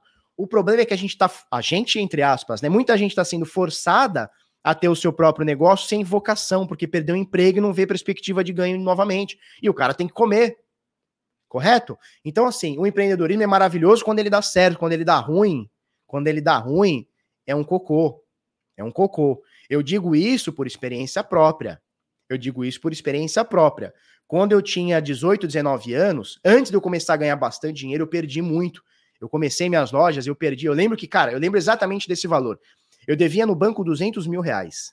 No Banco do Brasil, eu devia 200 mil reais. 200 mil reais. Eu tinha uns 18 para 20 anos. 18, 19, 20 anos. E eu lembro, bicho, eu lembro que chegou um dia que eu falei assim, cara, não tem como eu tenho 18 anos, eu devo 200 mil. A minha loja naquela época faturava uns 13 mil por mês, 14, mês bom faturava 15 mil por mês. Eu falava, cara, eu, preciso, eu vou precisar trabalhar a minha vida inteira para pagar esses 200 mil de dívida. Eu não vou pagar nunca. Eu tenho 18 anos, tô começando a minha vida hoje e, cara, eu vou ter um nome sujo pro resto da vida. Acabou. Minha vida acabou. Pensei isso com 18, 19, 20 anos que seja. E aí conversei com a Flávia, que sempre foi minha parceira desde sempre, conversei com meu pai. E, cara, a conclusão que eu tomei é o seguinte: se eu desistir agora, se eu desistir agora, eu vou perder esses 200 mil e possivelmente eu vou ter que arrumar um emprego e pagar esses 200 mil pro resto da minha vida. Acabou minha vida. Né? Se eu não desistir e continuar tentando, eu tenho duas possibilidades. A primeira, esses 200 virar 400 mil, o que já era impagável vai ser mais impagável. Foda-se. Né? Impagável, impagável e meio, foda-se. Mas eu posso, com muito trabalho, muito, muito esforço, virar isso daí. Foi exatamente o que eu fiz, caí de cabeça, olhei tudo que eu tava errando e fui para cima e ganhei muito dinheiro. Depois perdi muito dinheiro. A vida é assim. A vida é assim. Depois eu conto como eu perdi a, a segunda vez, né? Quando eu, como eu perdi muito dinheiro. Mas enfim, eu tinha duas possibilidades. Eu tinha duas possibilidades. Ou eu desistia e ficava devendo 200 mil para a vida inteira, e aí, cara, eu já tinha desistido de faculdade, eu parei minha faculdade de, de administração de empresas, porque ou você tem o seu negócio ou você estuda, e o que eles ensinam na teoria não tem nada a ver com a realidade, essa é a grande realidade. A teoria da administração de empresa, quem fez administração e tem uma empresa ou administra uma empresa sabe. Quem fez administração de empresas e quem administra uma empresa sabe que, na verdade, não tem nada de igual uma coisa com a outra. A teoria é maravilhosa. A teoria é maravilhosa. A prática é outra coisa. A prática é outra coisa. Eu já tinha parado minha faculdade, ou seja, eu estava sem faculdade, já com meus 20, 22 anos, enfiado em dívida, ou eu arregaçava a manga e ia, ou, bichão, eu ia dever para sempre. E aí eu ia ter que arrumar um emprego de mil, dois mil, três mil, que seja, ia pagar, ia pagar, ia pagar, ia pagar, ia pagar por resto da minha vida. Ia estar tá até hoje pagando. Ia estar tá até hoje pagando. Né? Então, o que, eu quero dizer com você? Nossa, Felipe, como você é fodão. Não, ganhei muito dinheiro, perdi muito dinheiro. Certo? É, o que eu quero dizer para você? Eu já nem sei qual era o fio da meada, mas o empreendedorismo, ele é legal quando você tem a vocação. Quando você gosta de arregaçar manga, acordar às 5 da manhã, trabalhar até meia-noite, como muitas e muitas e muitas vezes eu fiz. Trabalhar 14, 16 horas por dia durante muito tempo durante muitos meses. Enquanto meus amigos ligavam para ir para balada, e eu tava domingo acordando cedaço, eu e minha esposa, que hoje é minha esposa, na época namorada, a gente acordando, ó, ralando nos tecidos lá. Né? Então, quando você vai por vocação, e, e, isso ninguém te, ninguém te compra, ninguém te vende, ninguém te ensina. Ou você tem ou você não tem. Ou você tem ou você não tem. Né? Porque existe uma cabeça muito diferente de um carinha que é CLT e tá tudo, tudo, tudo bem. Não, não tô falando que é melhor ou pior, ou é bom ou é ruim, não é isso, tá? São perfis diferentes. O carinha que é CLT, e tem vários amigos assim, a maioria dos meus amigos são assim. Cara, tem um amigo meu que é o seguinte: olha, o meu horário é 6 horas, 6 e 1 eu tô batendo cartão e tchau. Pode estar tá caindo piroca na empresa, não importa. 6 e 1 eu tô indo embora. Acabou. O meu perfil é diferente. O meu perfil é diferente. Deixa eu contar uma história, um, um dos dias. Já que estamos aqui contando histórias, deixa eu contar para vocês uma história do dia que eu, que eu mais fiquei chateado. O dia que eu mais fiquei chateado na minha vida. O dia que eu mais fiquei chateado. Olha que doideira. 2014, minhas filhas tinham acabado de nascer. Eu tava devendo uma fortuna. As minhas lojas caíram faturamento 90%. Eu tava tomando pau trabalhista de tudo quanto é lado. É, um, um, uma, um, o dono da loja, né, o proprietário da loja, entrou com ação de despejo para cima de mim. Eu tava tudo em dia, ele entrou com ação de despejo para cima de mim. Fomos lá, fizemos um acordinho, ó, vou sair tal dia, beleza? Tal dia, beleza. É, vamos pôr era uma terça-feira. Show? Terça-feira eu ia eu ia fechar a loja. Então empacotamos tudo, tiramos tudo da loja, não sei o que, não sei o que, ia passar a chave. Esse dia, olha que doideira, esse dia passou dois moleque, dois molequinho, pegaram uma pedra, jogaram na vitrine. Plau, arregaçaram a vitrine. Estouraram a porra da vitrine. Loja no Gonzaga, aqui em Santos. Eu fico, ficou eu e meu pai a madrugada inteira, porque, cara, já era tipo sete da noite, a gente ia passar a chave. Passou dois moleques, jogou pedra, quebrou a vitrine. Quebrou um, um, uma, uma lâmina da vitrine, né? Eu não posso entregar a loja desse jeito. Eu ainda não tinha entregado a loja. Se eu tivesse entregado a loja, os moleques tivesse jogado, foda-se pro dono do, da loja. Mas era, mas era minha, eh, por enquanto era minha responsabilidade. Por enquanto era minha responsabilidade. Não tinha entregue ainda a chave, né? O que aconteceu? Fiquei a madrugada inteira dentro da loja, porque se você entrar lá, se você se eu vou embora, vou, vou entrar lá dentro, vão saquear a porra toda, né? Porque no dia seguinte a gente achou o cara que fazia vidraça, né? Que aí ele foi lá, botou uma, uma, uma, uma placa de madeira, até vinha o vidro e tal. Cara, foi o dia mais chato da minha vida. Foi o dia mais chato da minha vida. Eu passei a madrugada inteira numa loja que já não era mais minha, que já, já não funcionava mais, que já não tinha mais funcionado, não tinha mais roupa, e eu tava lá de zelador a madrugada inteira com minhas filhas pequenininhas recém-nascidas em casa. Foda, né? Então, assim, esse é o tipo de coisa que quem não, não, tá, não tem isso no sangue, não, não adianta. Se você não tem esse, esse, esse feeling para empreender, não adianta, né? Porque se você apenas bate o cartão, eu não tô falando que é bom que é ruim, tá, turma? Entendam o que a gente tá falando. Não tô dizendo que é bom que é ruim. É perfil diferente. O carinha que bate o cartão, ele falou: não, estourou o vidro, foda-se, meu horário saiu, vou embora. Aí ficou eu e meu pai a madrugada inteira lá na frente, passando mendigo, passando gente olhando. Porra, maior vergonha, né? Você tá fechando a loja e tal, maior bagulho ruim. Enfim, as coisas são assim. De coca, parece que tá botando, mas, mas não foi, não. A gente depois olhou na câmera tal, né? O zelador lá olhou na câmera. Não, passou dois moleques jogar na pedra. Que o moleque pegou uma pedra no chão jogou. Plau, tinha uns 12, 13 anos, moleque. Jogaram e saíram correndo. E aí estourou a porra do vidro né? É, o Renato falando, ser burguês é duro, operar é que é privilegiado. Cara, não é isso que eu tô falando, né? Você tá entendendo o que você quer entender, não é isso que eu tô falando. Não é isso que eu tô falando. Tô falando que existem perfis diferentes. Por que que eu tô, que eu tô falando isso? Porque hoje eu li uma matéria dizendo que as pessoas estão empreendendo porque saíram do, do porque estão desempregados, né? É, e o que, que eu tô querendo dizer? Né? Tem muita gente que está empreendendo que está sendo obrigado, só que o cara não tem vocação. E você fazer uma coisa que você não tem vocação, que você não gosta, no longo prazo, no longo prazo, vai te dar depressão, vai te dar, porra, você tá fazendo que você não gosta. Né? Tá fazendo coisa que você não gosta, é isso que eu tô querendo dizer. Show, vamos mudar o assunto? Vamos mudar o assunto aqui? Confidencializei algumas coisas da minha vida, quem sabe dias eu confidencializo mais. Tá bom? É isso aí. Vamos lá, grupo de sinais Bitnada, já que a gente tá falando de empreender, então vamos empreender nessa caralho aqui, ó. Grupo de sinais Bitnada, www.bitnada.com.br barra sinais. O link tá na descrição, tá fixado, tá no QR Code, tá na porra toda. A gente manda para você possíveis entradas com lucro, tá? Por exemplo, no Par Bitcoin, a gente mandou, por exemplo, a Nano no Par Bitcoin, preço de compra, alvos para você fazer seu lucrinho, stop, caso a operação não evolua. Tem também no Par SDT, então tem essa operação aqui, a Atom no Par SDT.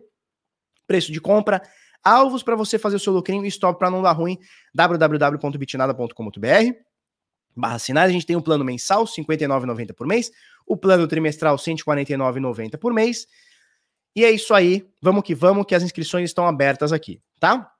O link tá na descrição, se você tiver alguma dúvida, você posta aí. Puta, eu não mostrei. Eita, eu não mostrei. Ficou só minha força, tá? Mas é isso aqui, ó, tá? Nano para Bitcoin. Ué, que isso? Que isso? Calma, que deu ruim aqui. Beleza, olha só. Nano para Bitcoin, tá? Preço de compra, alvos para você fazer o seu lucrinho, stop para não dar ruim. Atom também, tá? Então a gente faz isso aqui 24 horas por dia enquanto o mercado estiver para cima. Chegou uma hora que o mercado fez o seguinte, ó, Bitcoin tá caindo 4%, acionando o Hunter Circuit Breaker. Então o nosso sistema operacional, aliás, nossa inteligência artificial entrou em Circuit Breaker. Opa, segura a onda. Por quê? Porque Bitcoin tá caindo, segura a onda. Tá? A gente faz isso 24 horas por dia Planinho mensal, 60 pila. Planinho trimestral, 149,90. Vamos que vamos. As inscrições estão abertas. Qualquer coisa você pergunta aí, tá bom? Vamos passar para a próxima?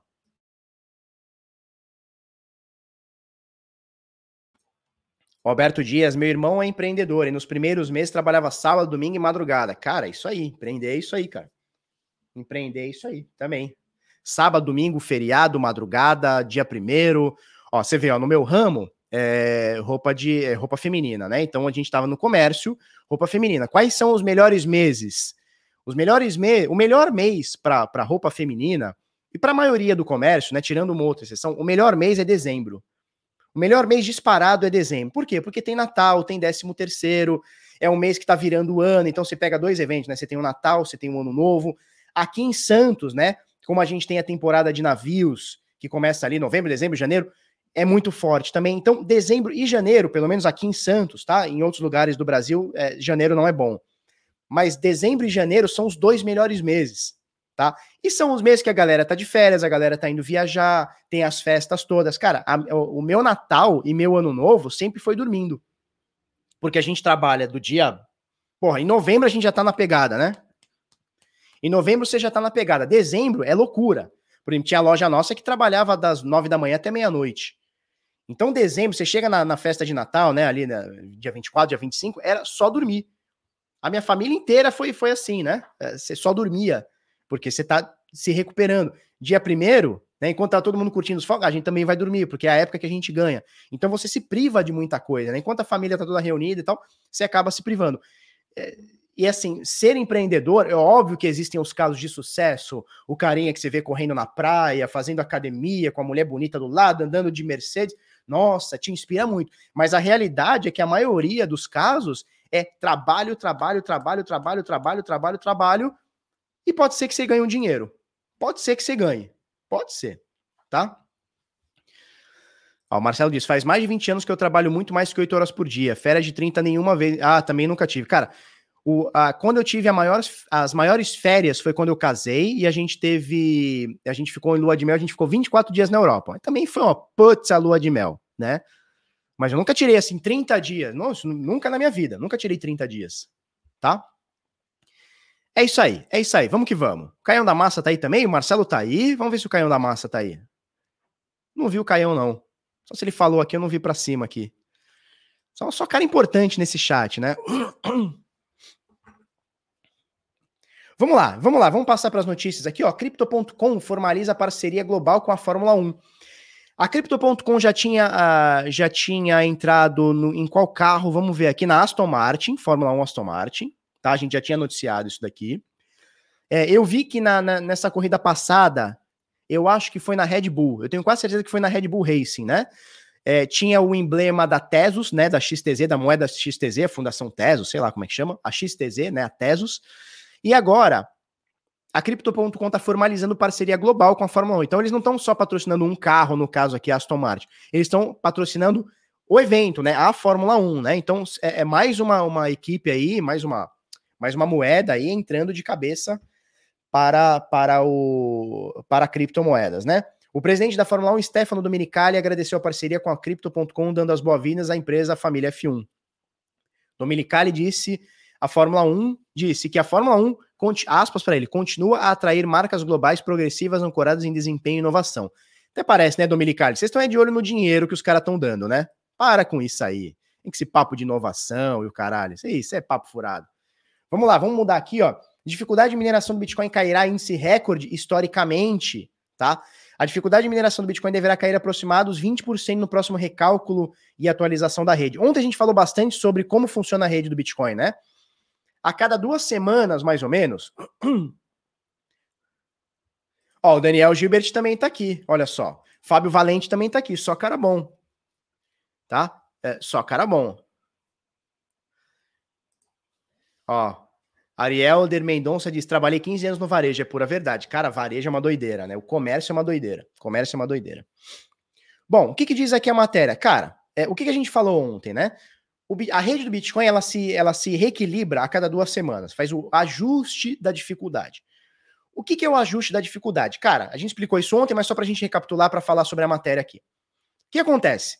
É, a cada, se eu não me engano, 2016 blocos, cada duas semanas, eles olham e falam o seguinte: o, a, a rede do Bitcoin automaticamente olha e fala o seguinte, cara, a gente está com mais força computacional do que tinha há duas semanas atrás.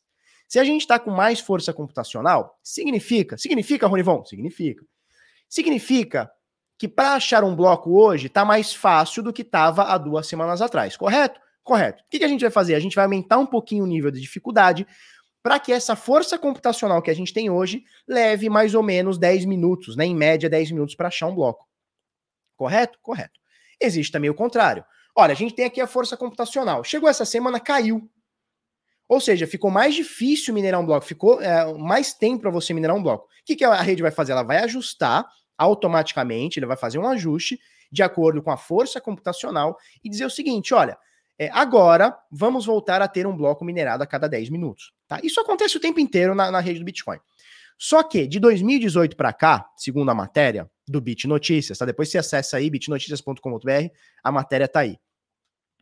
Desde, vamos achar aqui, ó, desde 2018, vamos achar aqui, vamos achar, vamos aqui, ó, desde 2018, essa será a terceira vez que ocorre uma queda na dificuldade da mineração do Bitcoin, o que mostra que é um evento de certa forma raro. Então veja, desde 2018, a dificuldade da mineração ela não está diminuindo, ela só está aumentando. Por quê? Porque a gente está crescendo cada vez mais força computacional. Desde 2018 para cá, é a terceira vez que cai. E essa vez é a que mais está caindo, são 20%. Bom, a gente abriu aqui a Glassnode, tá? E a gente olhou que a gente já chegou a bater 198 terahash por segundo. Esses dias estava em 104, né? Ou seja, caiu 50%. E agora voltou para baixo de 100, tá? 88 milhões de terahash por segundo, né? 88 exahashes, é isso? 88 88 exahashes por segundo. Acho que é isso, tá? Somente hoje, caindo 12% aqui, é, ou seja, mais máquinas é, é, é desligadas, né? E a dificuldade hoje está em 85,6 piriri pororó aqui, e vai ter uma dificuldade aqui bem alterada aqui para poder equilibrar essa força computacional que está caindo. Felipe, por que está caindo? Simples ela está caindo porque a China, que detinha lá a maioria da força computacional, está banindo a mineração e os caras estão empacotando as máquinas. Isso obviamente leva um tempo e vão levar para outros países. Simples assim, tá? Em algum tempo, que eu, eu chuto aí três, quatro, cinco meses estourado, a gente já tem tudo isso rebalanceado, tá? Essa é a minha visão. O Digão C diz, Felipeira, qual é a média móvel que você usa? Eu uso a média de 21 exponencial 50 média móvel simples, 200 média, média móvel simples, tá? Ricardo Maranzo, mercado de Zaba, achei que tinha ainda 25. Não, cara, isso é só clickbait. Isso aí é só clickbait. No final das contas, cara, o mercado tá igual.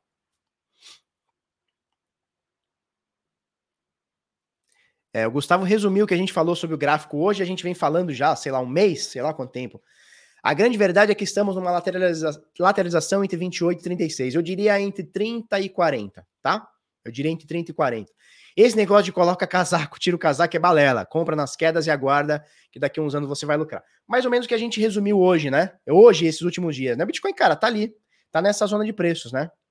Ele tá nessa zona entre 30 e 40. Aí teve um dia que foi para 28, teve um dia que foi para 42.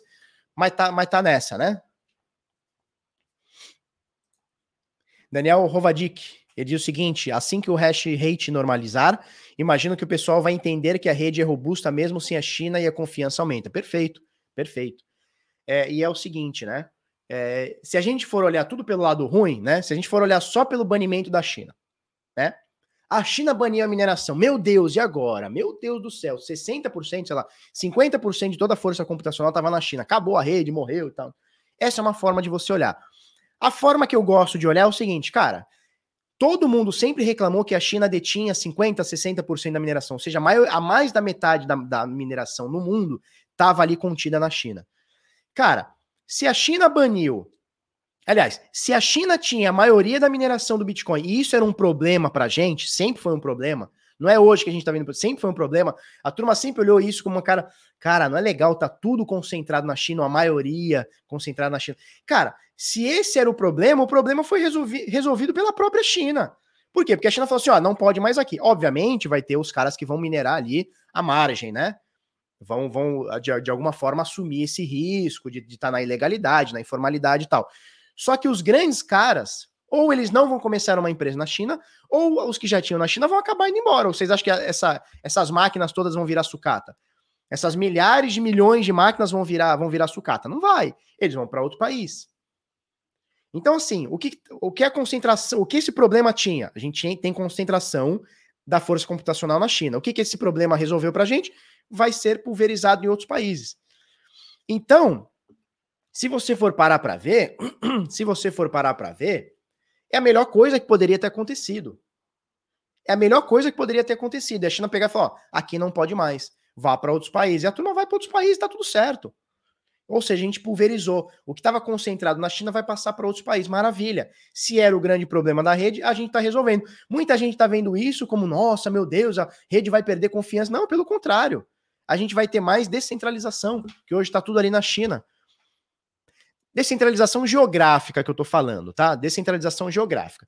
Porque qual que era o medo da galera? Meu Deus, se um dia tiver um apagão na China, ou tiver um banimento, acabou a rede. Beleza, tivemos um apagão, um banimento, não acabou a rede. Vai ser minerado em outros lugares. Maravilha! Né? É, é, é, o que o Paulo Ferro diz, né? Tem o pau no Guedes e o pau no Ferro. Ele diz o seguinte: a gente correu o risco do governo chinês assumir 50%, 50 da rede. Hoje esse risco não existe mais. Perfeito, cara. Perfeito. É isso. Então a gente está geograficamente mais pulverizado, o que é ótimo, né? tá mais descentralizado. Vamos lá, vamos passar para a próxima?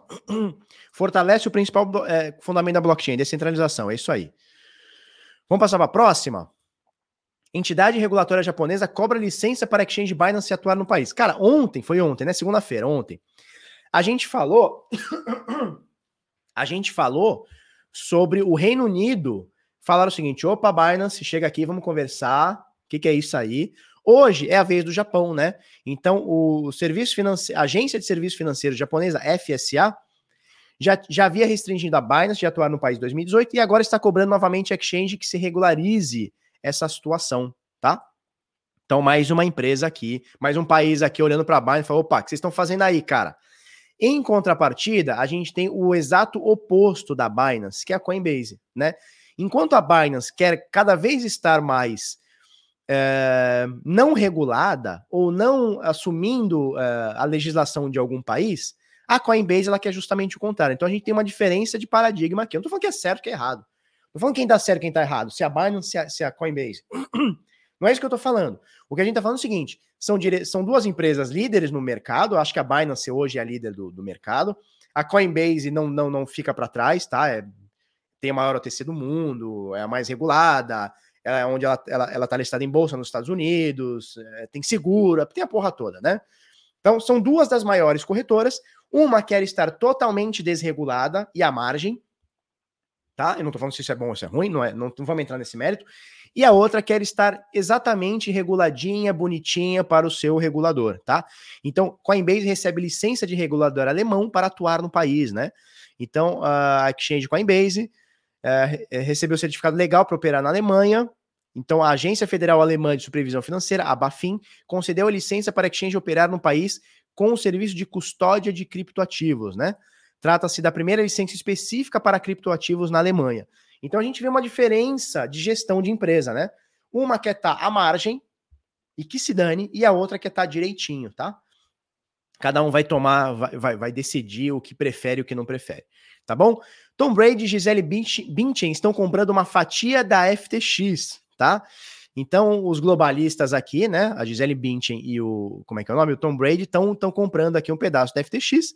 São globalistas, mas não, não nem tanto assim, né? Gostam bastante do dinheirinho e estão comprando aqui um pedacinho da FTX, é, que é do Sam Bankman-Fried. Sam Bankman-Fried. Sam Bankman-Fried, tá? Que é um dos caras mais ricos do mundo aí. É, ele tá tem não sei patrimônio, não sei quantos bilhões de dólares e tal, e não sei o quê. Então, é o mainstream tentando entrar de vez no mundo cripto, né? Então a gente vai ver esse tipo de coisa acontecer mais e mais vezes. Então, para quem tá achando, para quem tá achando que o Bitcoin caiu porque o Elon Musk tweetou, porque a mineração não é verde, porque não sei o quê, cara, isso aqui no longo prazo, mais caras como estes aqui vão entrar na parada. Mais e mais e mais caras vão entrar na parada, tá?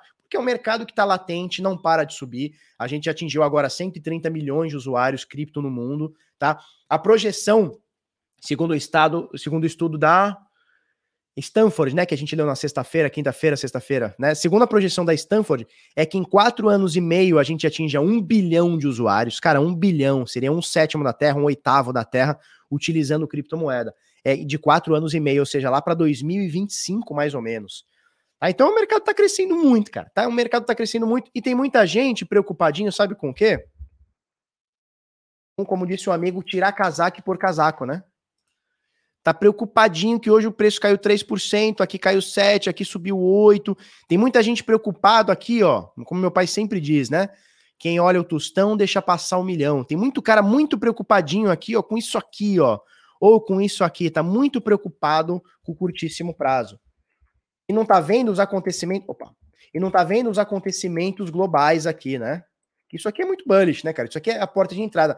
Eu tava lendo, ou hoje, eu não sei se hoje de manhã, ontem à noite, enfim, o Jack Dorsey, né, que é o carinha do Twitter, o carinha da Square, e o Jay-Z, que é aquele rapper, eles estão criando uma plataforma de música barra streaming barra NFT.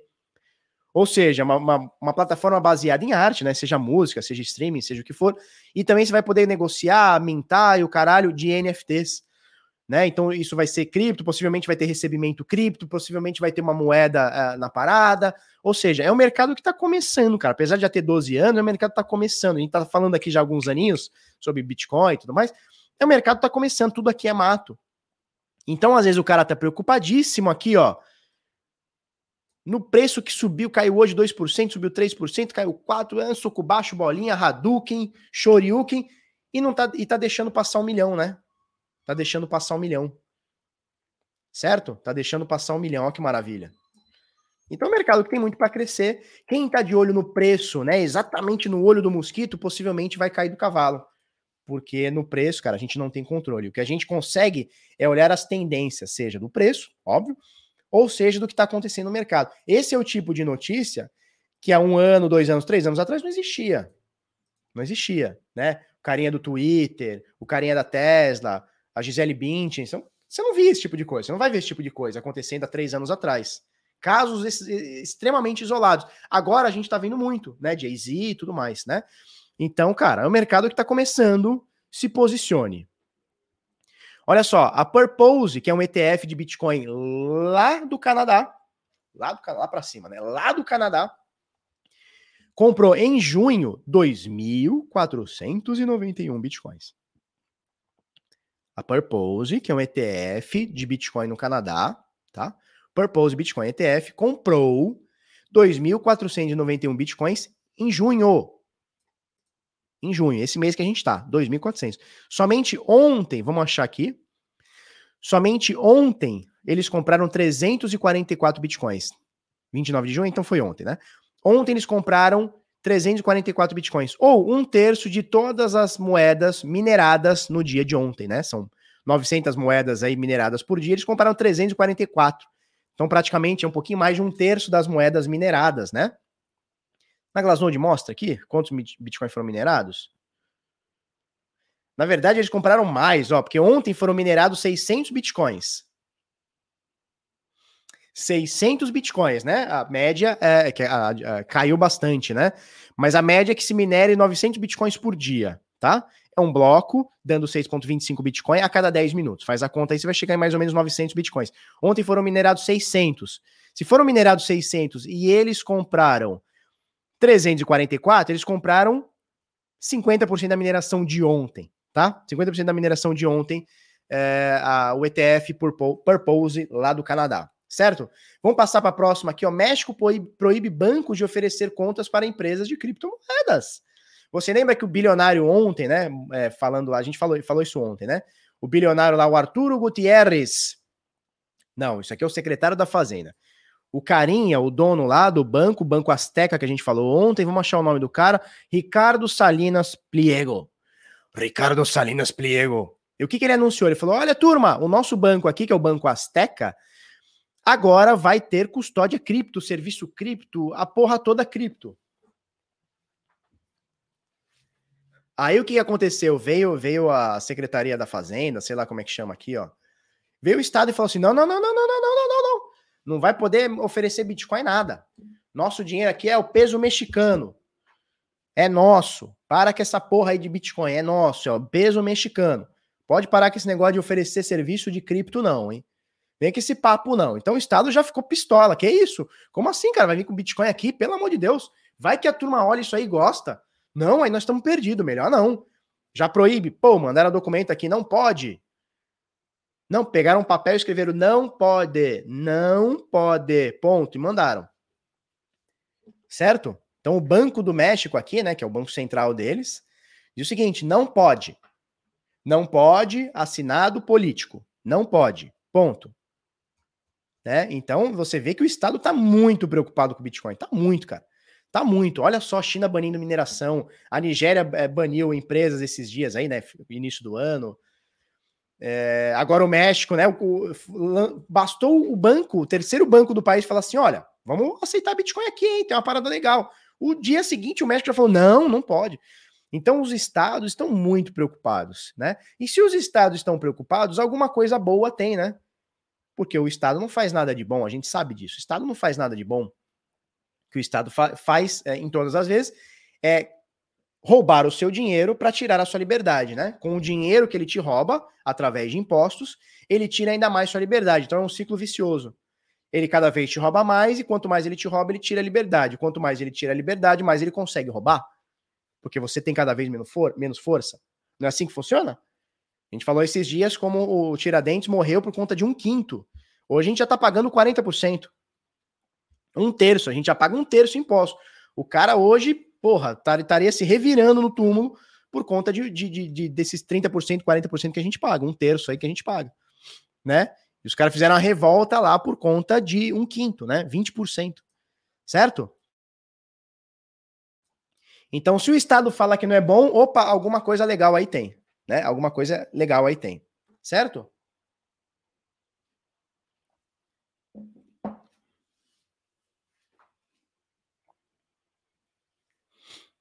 Ó, o Caio Lima, o Caio Lima diz o seguinte: No Brasil não temos que nos preocupar com isso. O Brasil é uma mãe para tudo. É, cara, mas você vê que o Paulo Guedes aí tá, tá louco para aumentar os impostos, né? Paulo Guedes tá louco para aumentar o impostinho. Falou que ia diminuir impostos, era, como é que é que ele falou? Ia diminuir o, o como é que é que ele falava? Ele ia tirar estatal, ele ia vender estatal e ele ia, é, como é que é? Diminuir gastos, né? Então, diminuir gastos, no longo prazo você tem diminuição de impostos. Pelo contrário, está aumentando imposto, imposto sobre dividendo, imposto sobre ação, imposto sobre fim, imposto sobre tudo. Né? Então, cara, nunca acredite no político que diz o seguinte: olha, nós vamos diminuir imposto. Sabe por quê? Porque na, na, no final das contas, quando um político diz assim, eu vou diminuir imposto, o que, que ele está querendo dizer? Olha, eu vou tirar o meu poder. Né? Eu vou tirar o meu poder. É isso, porque diminuição de imposto, na, impostos, na verdade, é menos dinheiro. É menos dinheiro para o Estado. Menos dinheiro para o Estado. A gente acabou de falar que, falar que o Estado ele precisa do teu dinheiro para tirar a tua liberdade. Quando ele recebe menos dinheiro, ele tira menos tua liberdade. Logo, é, o, a população tendo mais liberdade, tem mais poder, o político tem menos. É uma balança, né? Obviamente. Então, quando o político fala assim, ó, vou diminuir impostos, ele está dizendo o seguinte: eu vou me enfraquecer. E você não vai ver nunca um político dizendo eu vou me enfraquecer. Porque se ele quisesse se enfraquecer, ele simplesmente saia da política. Fala, não quero isso. Se eu pessoalmente quero me enfraquecer, eu saio da política. E não diminui imposto. Então, negócio de diminuir imposto nunca vai acontecer na história. Eu nunca vou ver isso. Tá? É isso. Isso aí, tem que financiar isso, né? Temos que financiar a eleição de 2022, que tá batendo na porta, né? Mas ano que vem, né? Tá batendo na porta, tá? Turma, vamos lá, eu quero perguntas. Antes vamos falar aqui, ó, campanha para campanha para Birinara. Qual que é a campanha para Birinara? Trading fee zerada até 10 mil dólares até dia 8 de julho, tá? E se você comprar sem o SDT por Pix, não é por depósito, não é por transferência, não é por blockchain, é nada, é por Pix. Então fez o cadastro aqui, fez o cadastro aqui, ó, Plow, fez o cadastro aqui mandou sem o SDT via Pix, que deve dar mais ou menos uns 500 reais, pouco mais, pouco menos, sei lá, depende da cotação. Mandou 500 reais, ou seja, sem o SDT, comprou sem o SDT via Pix na OKX, eles vão dar para você 10 dólares em Bitcoin. Tá bom? Então você vai receber, comprou aí mais ou menos 500 reais em, em USDT, vai receber mais ou menos 50 reais em, em, em USDT também, tá? É, mas tem que ser via Pix. Outro bônus através do link aqui. Qualquer trade que você fizer aqui dentro até o dia 8 de julho, até 10 mil dólares, você não paga taxa, zero taxa. Tá bom? Então vai voltar para você, tudo que você pagar de taxa vai voltar para você como cashback até o dia 8 de julho e até completar o equivalente a 10 mil dólares. Felipe, mas eu não tenho, não vou operar dólar, vou operar Bitcoin. Tudo bem. Até 10 mil dólares equivalente ao que você for operar, né? Vai operar Bitcoin até o equivalente a 10 mil dólares, você não vai pagar taxa. Você paga na hora, a taxa ela sai da sua conta, mas depois vai ser recuperada, né? Vai vir através de cashback, tá? As regras estão todas aqui. A, a, promoção vai até dia 8 de julho, então acelera aí. Vamos que vamos. O link tá aí na descrição, tá? Tem aqui na descrição. E outra coisa que eu preciso falar para vocês, olha, o nosso canal Bitnada aqui tá com 42.900 pessoas. Show de bola. Obrigado, turma. Deixa eu falar uma coisa para vocês. Olha que foto bonita. Olha que homem bonito. Nossa, que homem bonito. Meu Deus do céu, muito bonito esse menino, muito bonito. Né? Fez até cara de hominho aqui para tirar foto. O que acontece? Deixa eu falar uma coisa para vocês. Arroba canal Bitnada, eu vou colocar o link aqui para você entrar no nosso Instagram, segue a gente lá. O que, que eu preciso falar para você? Existem fakes com o nosso nome, com a nossa cara, com a nossa foto, tá? Então veja, o nosso uh, Instagram é arroba canal Bitnada. O link tá aqui, eu botei aqui na descrição. Não é canal Bitnada com dois i, no vez do i é um L, não, é arroba canal Bitnada. Tá? Por que, que eu tô falando isso? Porque tem gente que tá fazendo fake com a nossa foto e chamando as pessoas no privado, se passando por mim. A gente já denunciou no Instagram, mas o Instagram é lento pra caralho. Eu tô com medo até de derrubar meu canal, né? Esses vinhado. Esses vinhado. Né? É, ó lá, o Domingos tá falando, Domingos P2P. Nossa, eu cansei de denunciar no Insta e nada acontece. Pois é, cara. Pois é. Pois é. Nada acontece.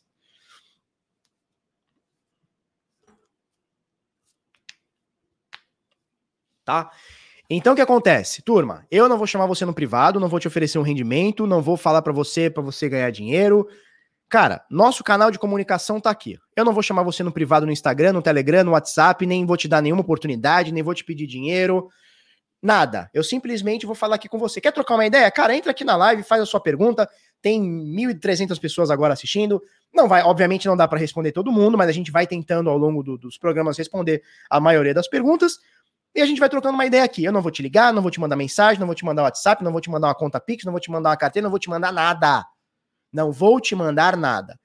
Então, fica muito ligado, tem um monte de gente se passando pela gente. E não é só a gente, tá? Então, se passam por todo mundo. Tá? Então, o nosso canal é arroba canal Bitnada. O link tá aqui, eu vou deixar aqui, ó, no chat da amizade, tá? O link tá aqui. Clica aí, entra, se, é, segue a gente aí, tá? Nosso perfil tem 42,9 mil seguidores, tá? Porque o outro perfil lá tinha 400 seguidores, mil seguidores, a gente denunciou um monte. E não acontece nada, tá? Botei até uma foto aqui para você achar que eu sou um cara muito bonito, tá bom? Vamos trocar uma ideia agora? vamos trocar uma ideia agora? Vamos, vamos trocar uma ideia, uma hora e 36 de live? Vamos passar os próximos 10 minutinhos aí trocando uma ideia? Passar uma média, uma, uns 10 minutinhos aqui. Bitcoin caiu para cima, vamos ver ele tá subindo? vamos ver. Nossa, tô rabiscado meu gráfico. Não, tá por enquanto tá na mesma aqui, tá tentando voltar, né? Ele bateu um pouquinho mais abaixo aqui, vamos ver. 34,800. Tá aqui bonito, né? No início do vídeo ele tava em 34,200, alguma coisa do tipo. Cara, tá aqui. Tá aqui, né? O dia que tava caindo 3%, agora tá caindo 2,8, tava 3,5, Agora 2.8 tá bom, tá bonito, tá, tá show, tá doidão aqui. Tá? Mas não tá nem subindo nem caindo, tá na mesma aqui no dia de hoje, tá? Vamos trocar uma ideia. É, o Joy MB, Joy, caramba, cara, o que, que é isso aí na sua barba? Que, que barba louca é essa aí? Mão de abelha? Que porra é essa? Nossa.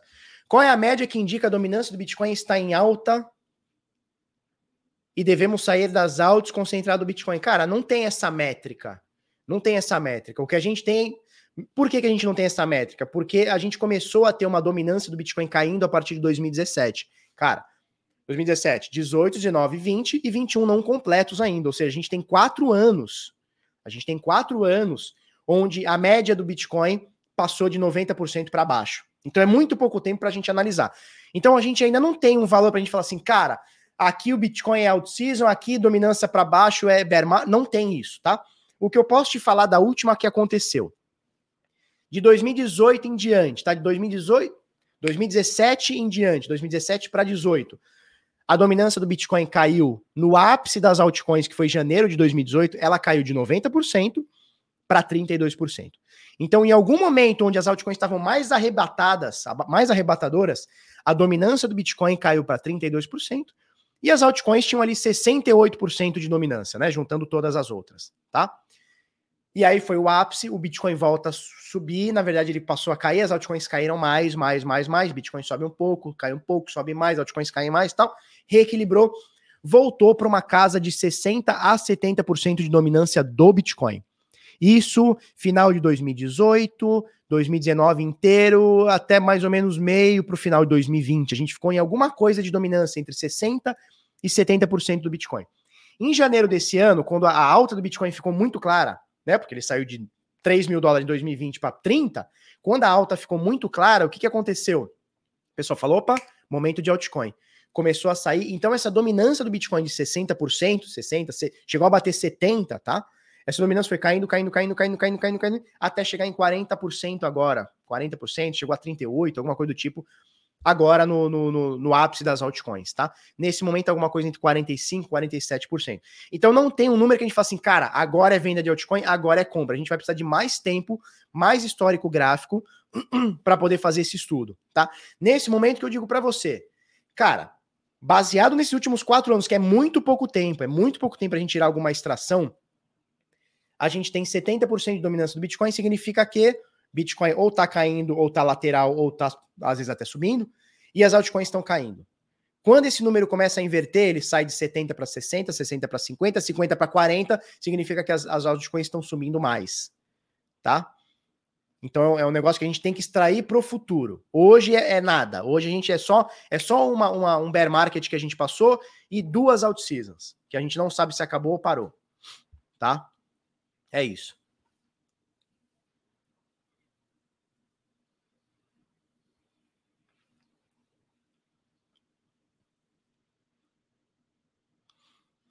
O povo tá brigando aí de, de, Bolsonaro e petista. Olha, é tudo que o político quer, tá?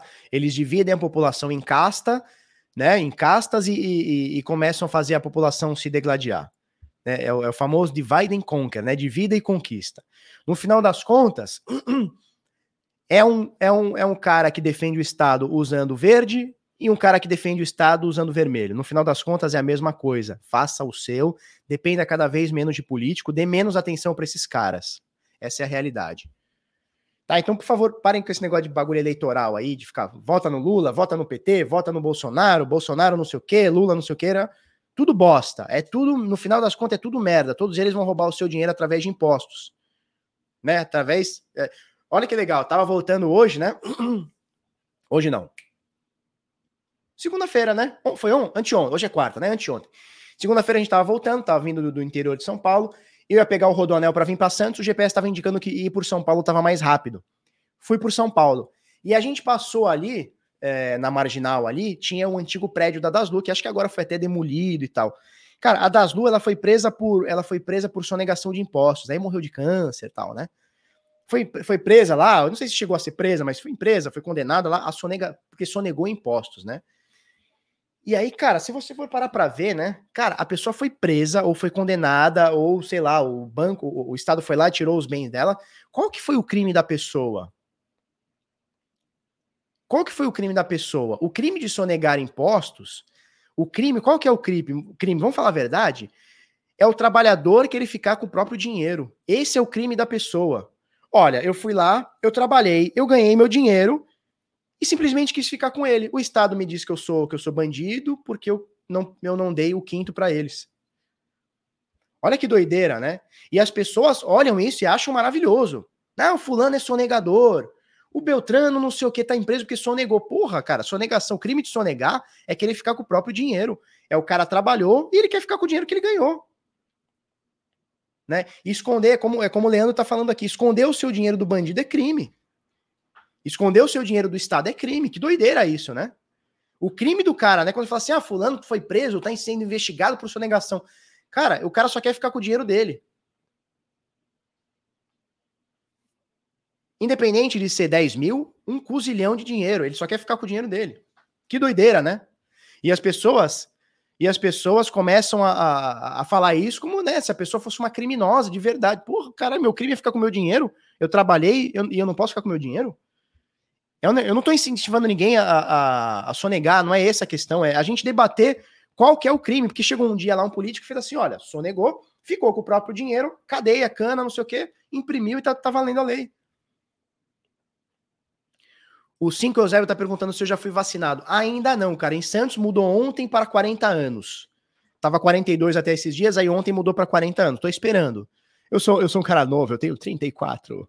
Mas oi, eu, eu tenho 34 né? É... A Casa está falando, era uma mulher inteligentíssima, sim, construiu um império, né? O prédio que ela construiu, tava até conversando, a gente passou lá e minha esposa tava falando, né?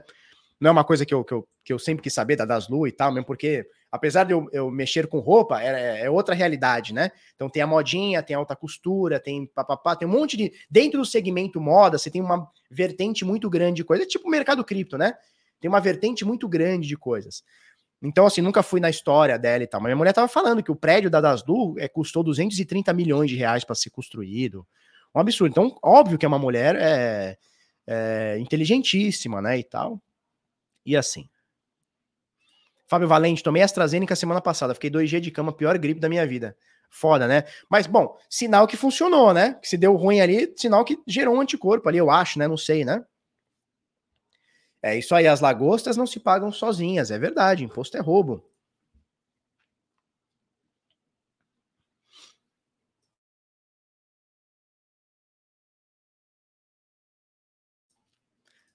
A galera do mercado financeiro quebrou a cara com Paulo Jegues. Total, total. É, o, o, mercado precificou bem o, quando o Bolsonaro tava, já dizia na campanha né, que o Paulo Guedes seria o ministro da, da economia, né? Precificou legal, porque é um cara mais liberal, um cara que entende do mercado, né?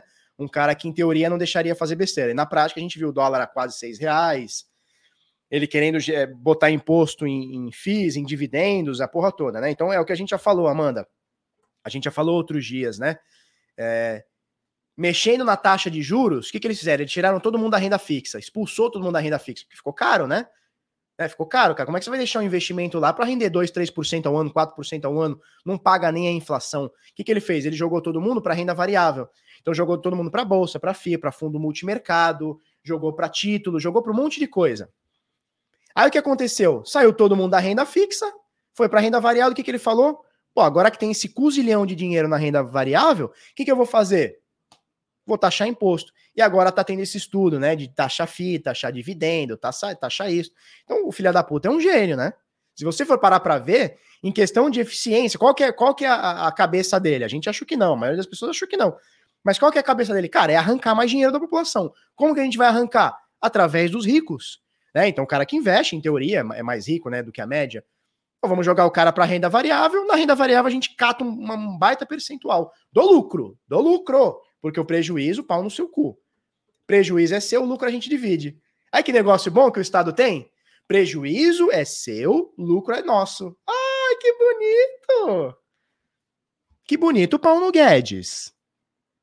Sacanagens. Cara, isso é o Estado. Ué. Essa é a anatomia do Estado. Essa é a anatomia do Estado. Me surpreende que em pleno 2021 as pessoas ainda acreditem, né? Acreditem em Estado, em político. Leonardo Medeiros, eu vou tomar minha vacina amanhã. Show, Leonardo. Depois conta aqui pra gente, tá? Conta aqui pra gente como é que foi. Se passou mal, se passou bem, se vai que vai, se foi que foi. Importante é estar imunizado, né? Pra gente seguir a nossa vida, né? É isso aí. O dólar só sobe a 5 reais se a gente fizer muita coisa errada, Paulo Guedes. Né? Tem que fazer muita merda, Paulo Guedes. O negócio chegou a 6, né? 5,90 e tantos, né? Aquele dono da Dolly tem um processo pesado do Estado por sonegar. Tem, tem. Cara, tá um monte de empresário. Um monte, um monte. Que isso? O Benito Del Racho diz: já tomei quatro doses da vacina. Que isso, cara? Vai te dar. É, como, como, é que é quando, quando, o cara toma muito? Como é que é? Vai, vai ficar bêbado de vacina, cara? Que isso, cara? Não pode, pode. É, eu, já, eu vi essa piada aí, né? O Eliseu fala o seguinte: o dólar tá igual meu primo. Eu escutei que era o dólar tá igual adolescente. Tem dia que bate 5, tem dia que bate 6, tá igual adolescente. Overdose, é, pô, tu vai ter overdose de vacina, cara. Tu vai virar o jacaré. Tu quer virar o jacaré mesmo? Tu quer virar o jacaré, cara. Vai virar mutante o jacaré. É mesmo, cara. Já tá beliscando 5 pila o dólar. Vai ter overdose, cara, de vacina, cara. O cara, o cara viciou em vacina, né? Ai, hoje eu vou tomar da Pfizer. Ai, vou tomar da Pfizer. O cara vai lá, vira o braço, pô, toma da Pfizer. Semana seguinte, não, hoje eu vou tomar da AstraZeneca. Aí o cara vai, toma todo quanto é vacina. Que doideira isso, cara.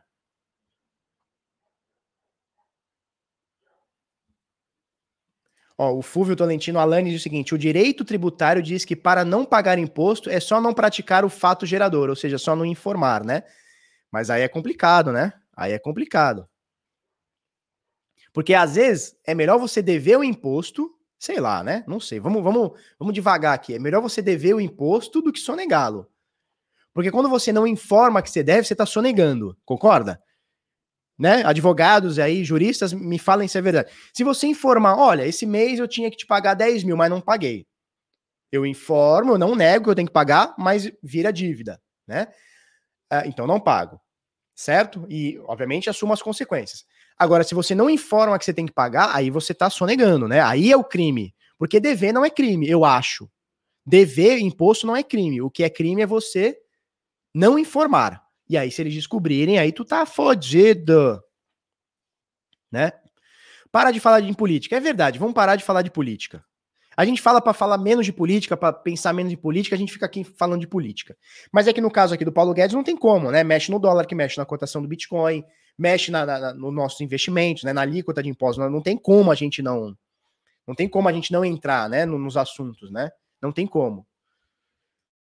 E falar também sobre Bitcoin sem a, a, o quesito liberdade também não dá para falar. Então, são assuntos correlacionados. Apesar de não serem assuntos diretos, é correlacionado, né? né? A gente fala sobre Bitcoin, Bitcoin é liberdade. Né? A gente acabou de falar do Banco do México e falou assim: ó, oh, Bitcoin não, hein? Então é difícil a gente não. não é, não que a gente entre todo dia, mas é difícil é, momentaneamente a gente não falar sobre política. Né? É, política tá em tudo. Mas vamos falar menos de política. Chega de política. Taxar dividendos não vai gerar dupla. Alexandre Justo Olima. Taxar dividendos não vai gerar dupla tributação? No Brasil, ainda isso não é liberado, correto? Correto, Alexandre. O negócio é bitributar. O negócio é bitributar. Porque eu pego imposto cheio em toda a cadeia. É maravilhoso. Maravilhoso. Para o político, isso é maravilhoso. Tá? Você quer ver o que é bitributado? Tudo na nossa vida é bitributado. Tudo.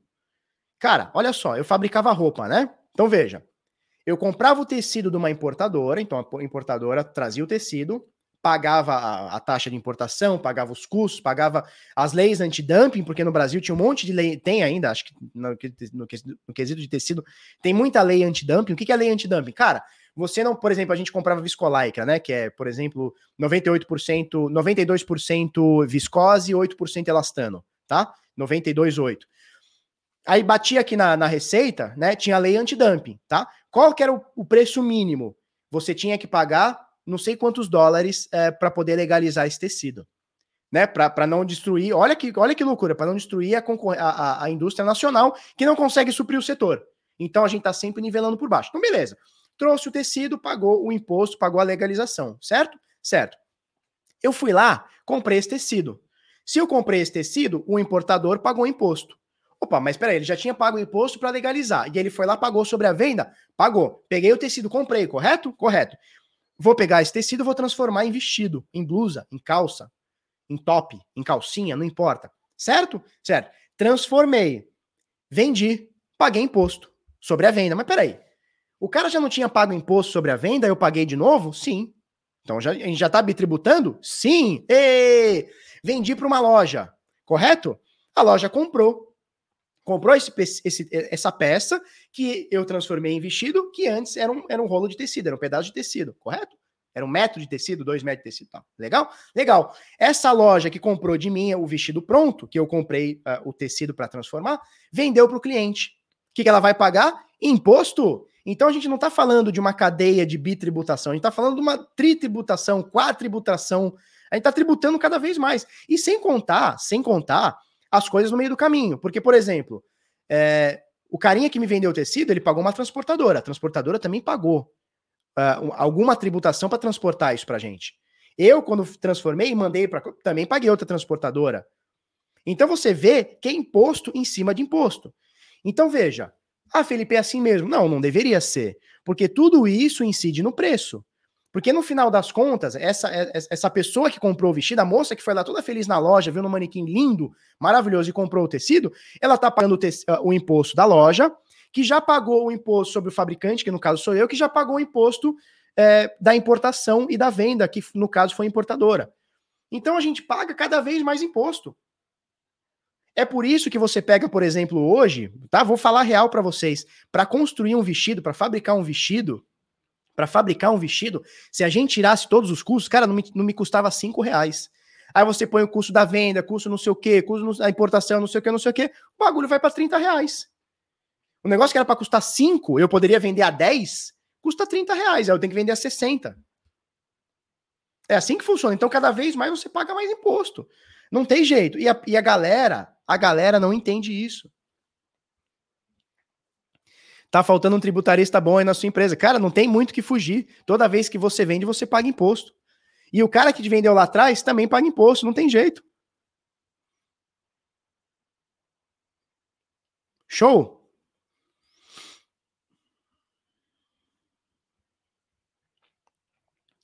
Ó, a Mari diz o seguinte: onde mostra quais carteiras eu consigo migrar? Por exemplo, eu uso a Trust, a Trust atualmente. Consigo migrar para Trezor ou Ledger depois? Não, você não consegue migrar. O que você consegue fazer é transferir, tá? A, a Trust para Ledger ou para Trezor, você não consegue migrá-la, pegar a carteira e abrir na Ledger.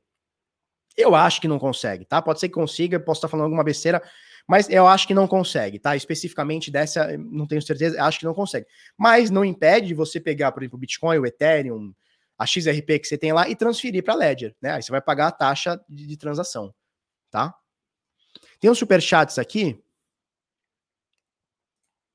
Richard Branco mandou cincão, obrigado. Fora que os impostos de importação são em cascata, inexplicável para qualquer humano não brasileiro. Pois é. Pois é. Tem mais um superchat aqui, deixa eu ver se eu acho aqui. Tem mais um superchat, ou não tem mais? Ih, perdi, turma, já não tem mais aqui. Alguém mandou superchat aqui, mas não, não, não acho mais. É, não acho o outro, não. Obrigado aí. Alguém mandou? Deixa eu ver aqui. Alguém mandou cincão? Ó, eu não consigo botar aqui na tela, mas o Felipe Henrique mandou cincão. Ah, achei aqui, achei aqui, aqui, achei, achei, achei, achei. Felipe Henrique mandou cincão. Se for analisar a cadeia, obrigado, tá? Se for analisar a cadeia de impostos, pagamos 958%, pois tudo que não está é, no custo de produção vai para o bolso do burocrata. É complicado, né?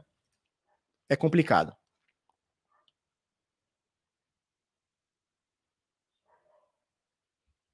Qual a melhor carteira para quem está começando? Achei as taxas da Exodus muito alta.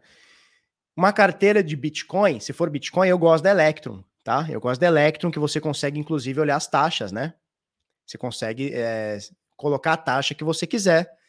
Para quem está começando, às vezes é melhor é ir na, na, na, taxa base lá da carteira, né? Porque você não, não manja muito, aí você pode botar uma taxa mais baixa, você não entende o que é muitos virtual bytes e tal, qual, quantos satoshis são e tal. Na verdade, é legal você ir na taxa média lá, ou se você quiser ir mais rápido, vai na taxa rápida lá da carteira. Eu gosto da Electron. Só que para quem está começando, talvez a Electron não seja a melhor das carteiras. A Exodus talvez seja a melhor carteira para quem está começando. Só que eu não colocaria bastante dinheiro na Exodus, porque ela é uma carteira de, fonte, de código fonte fechada, a gente não sabe o que tem no código, tá? Não acho que vai dar problema, não acho que o desenvolvedor vai roubar o dinheiro, é, não acho, não acho que seja o caso. Mas, na dúvida, tá? Tanto achar morrer um burro, já dizia a mamãe Dona Debrinha. Certo?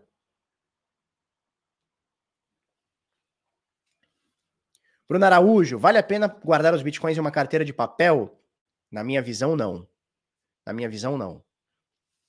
Você tem vários riscos numa carteira de papel. É, você precisaria ter é, uma, uma, um nível de consciência em programação, um nível de internet avançado para você fazer a carteira de papel com eficiência, com bastante segurança. Tá? É, então, não indico para usuários que estão começando carteira de papel. Não indico, tá? Agora, você quer fazer a carteira de papel, porra, para fins de estudo, para fins de aprendizado, para ter uma carteira e tal, acho bem legal. Acho bem legal. Mas fazer uma carteira para guardar, cara, não vou botar dinheiro numa carteira de papel.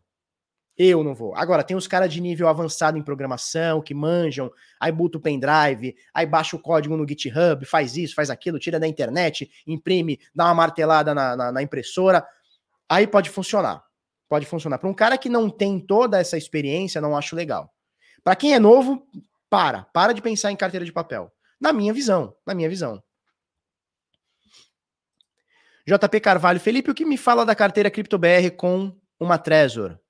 Então, a CryptoBR não é uma carteira, é uma empresa que vende a Trezor, né? Vende a Trezor, vende a Ledger, eles são uma vendedora autorizada, pelo que eu sei, são uma vendedora autorizada. Eu conheço os dois donos, que é o Edilson do Investimentos Digitais, né? Que é parceiro nosso, e o, o JR, que é o sócio fundador lá, tá? Até hoje, ninguém falou mal, é, eles entregam sempre nos prazos, talvez atrase um pouquinho, mas muita gente fala que entrega antes do prazo. Enfim, é o vendedor oficial da Ledger, da Trezor, eles têm outras carteiras lá que eu não conheço, mas eles têm outras carteiras lá, tá? É, cara, que eu te falo é isso, é uma empresa com muitas outras que até agora tá, tá tudo bem, né?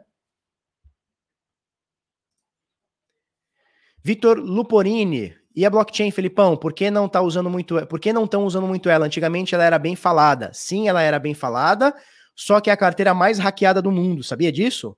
A blockchain.com, blockchain.info, se você estiver usando agora, cara, busca outra carteira urgente, porque é a carteira mais hackeada do mundo. Então fica muito ligado, tá? Fica muito ligado na carteira da blockchain.com. Fica muito ligado. Ela, não sei se ainda é, mas ela foi a carteira mais hackeada do mundo.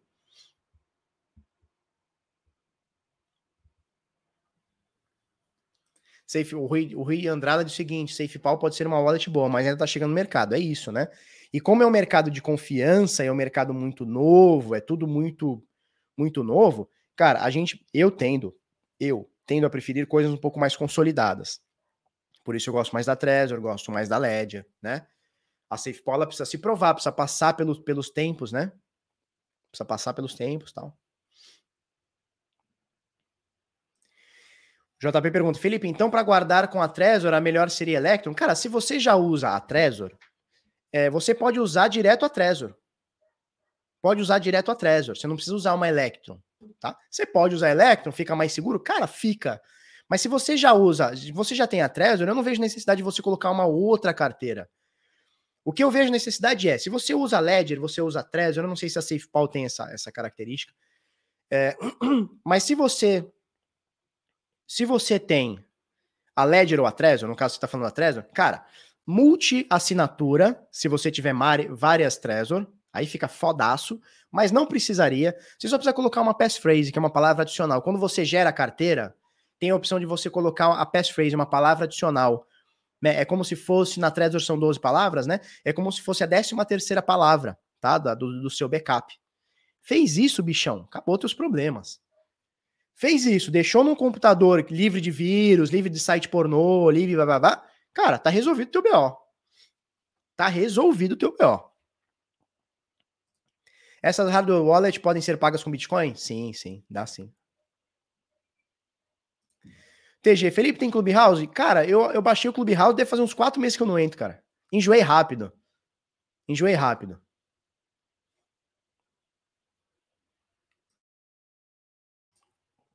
Amilcar Packer. Voepa disse que sem celular sem chip funciona também como carteira física. Funciona, cara.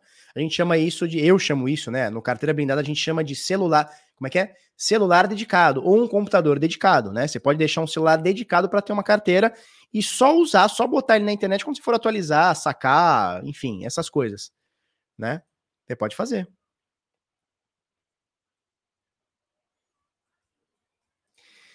Política Almeida, dá uma opinião, dá umas opiniões sobre a XRP. Como é que está o rolo? Cara, o rolo lá tá meio. tá, tá sendo julgado lá, né? A XRP diz que é, não cometeu nenhuma irregularidade, a SEC diz que eles fizeram uma venda de um valor imobiliário sem autorização ou dispensa. E eles vão julgar lá. E aí um tá dizendo que a SEC não falou nada, o outro tá dizendo que eles sabiam, que eles foram, foram alertados, tá, tá na briga lá, é uma coisa que vai durar bastante tempo. No final das contas, eu não sou dono do futuro, eu não sou jurista, eu não, não tenho nenhuma experiência com isso, mas no final das contas, sabe o que vai acontecer? Pague aqui uma multa e tá tudo certo. É, no final das contas, é isso que vai acontecer. Eu acho, né?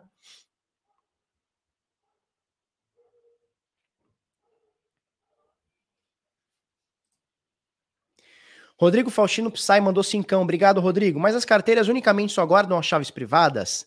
Pois em si os bitcoins continuam na blockchain. Esclarece isso aí. Tá. Quando eu falei blockchain, eu não estou falando da rede, tá? Da, da rede de blocos, da rede do Bitcoin blockchain. Eu falei da carteira blockchain.com, que leva o mesmo nome de blockchain. Os caras só criaram uma empresa e chamaram de blockchain, tá? Então existe a carteira blockchain.com, que não tem nada a ver com a blockchain do Bitcoin. Ela só é uma carteira de uma empresa, enfim, né? Que a galera uh, de ser a carteira mais hackeada. Então foge dela, tá? O que acontece? Imagina só uma, uma fechadura e uma chave, certo? Uma fechadura e uma chave, certo? Isso aqui é a fechadura, isso aqui é a chave. A fechadura é como se fosse a blockchain, tá? Então você tem lá os seus bitcoins, as suas frações, seus satoshis, os seus milhares de bitcoins, eles estão na blockchain, tá? Então você tem a fechadura. A sua carteira é como se fosse a chave para você acessar a, a, essa fechadura e acessar os seus saldos na blockchain, tá? Então a carteira, então só para a gente entender, o seu Bitcoin, a sua criptomoeda, ela não está na sua carteira. O seu Bitcoin, a sua criptomoeda, seja ele qual for, está lá na blockchain. Caso sua criptomoeda use blockchain, tem outras que usam outras coisas, usam Tangle, enfim, tem outras formas aí, tá? Mas a, a sua criptomoeda está na blockchain. A carteira é uma forma que você acessa o seu saldo. Falou? É isso. Então, quando você tem uma carteira, uh, o seu dinheiro não está na carteira. A carteira é a forma, é a fecha, é a chave que você acessa a fechadura. Certo?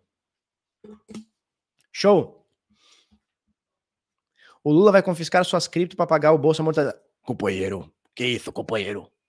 Deixa minhas cripto aí, companheiro. Isso aí, ó. A fechadura e a chave. Companheiro, é a fechadura e a chave, companheiro. Show?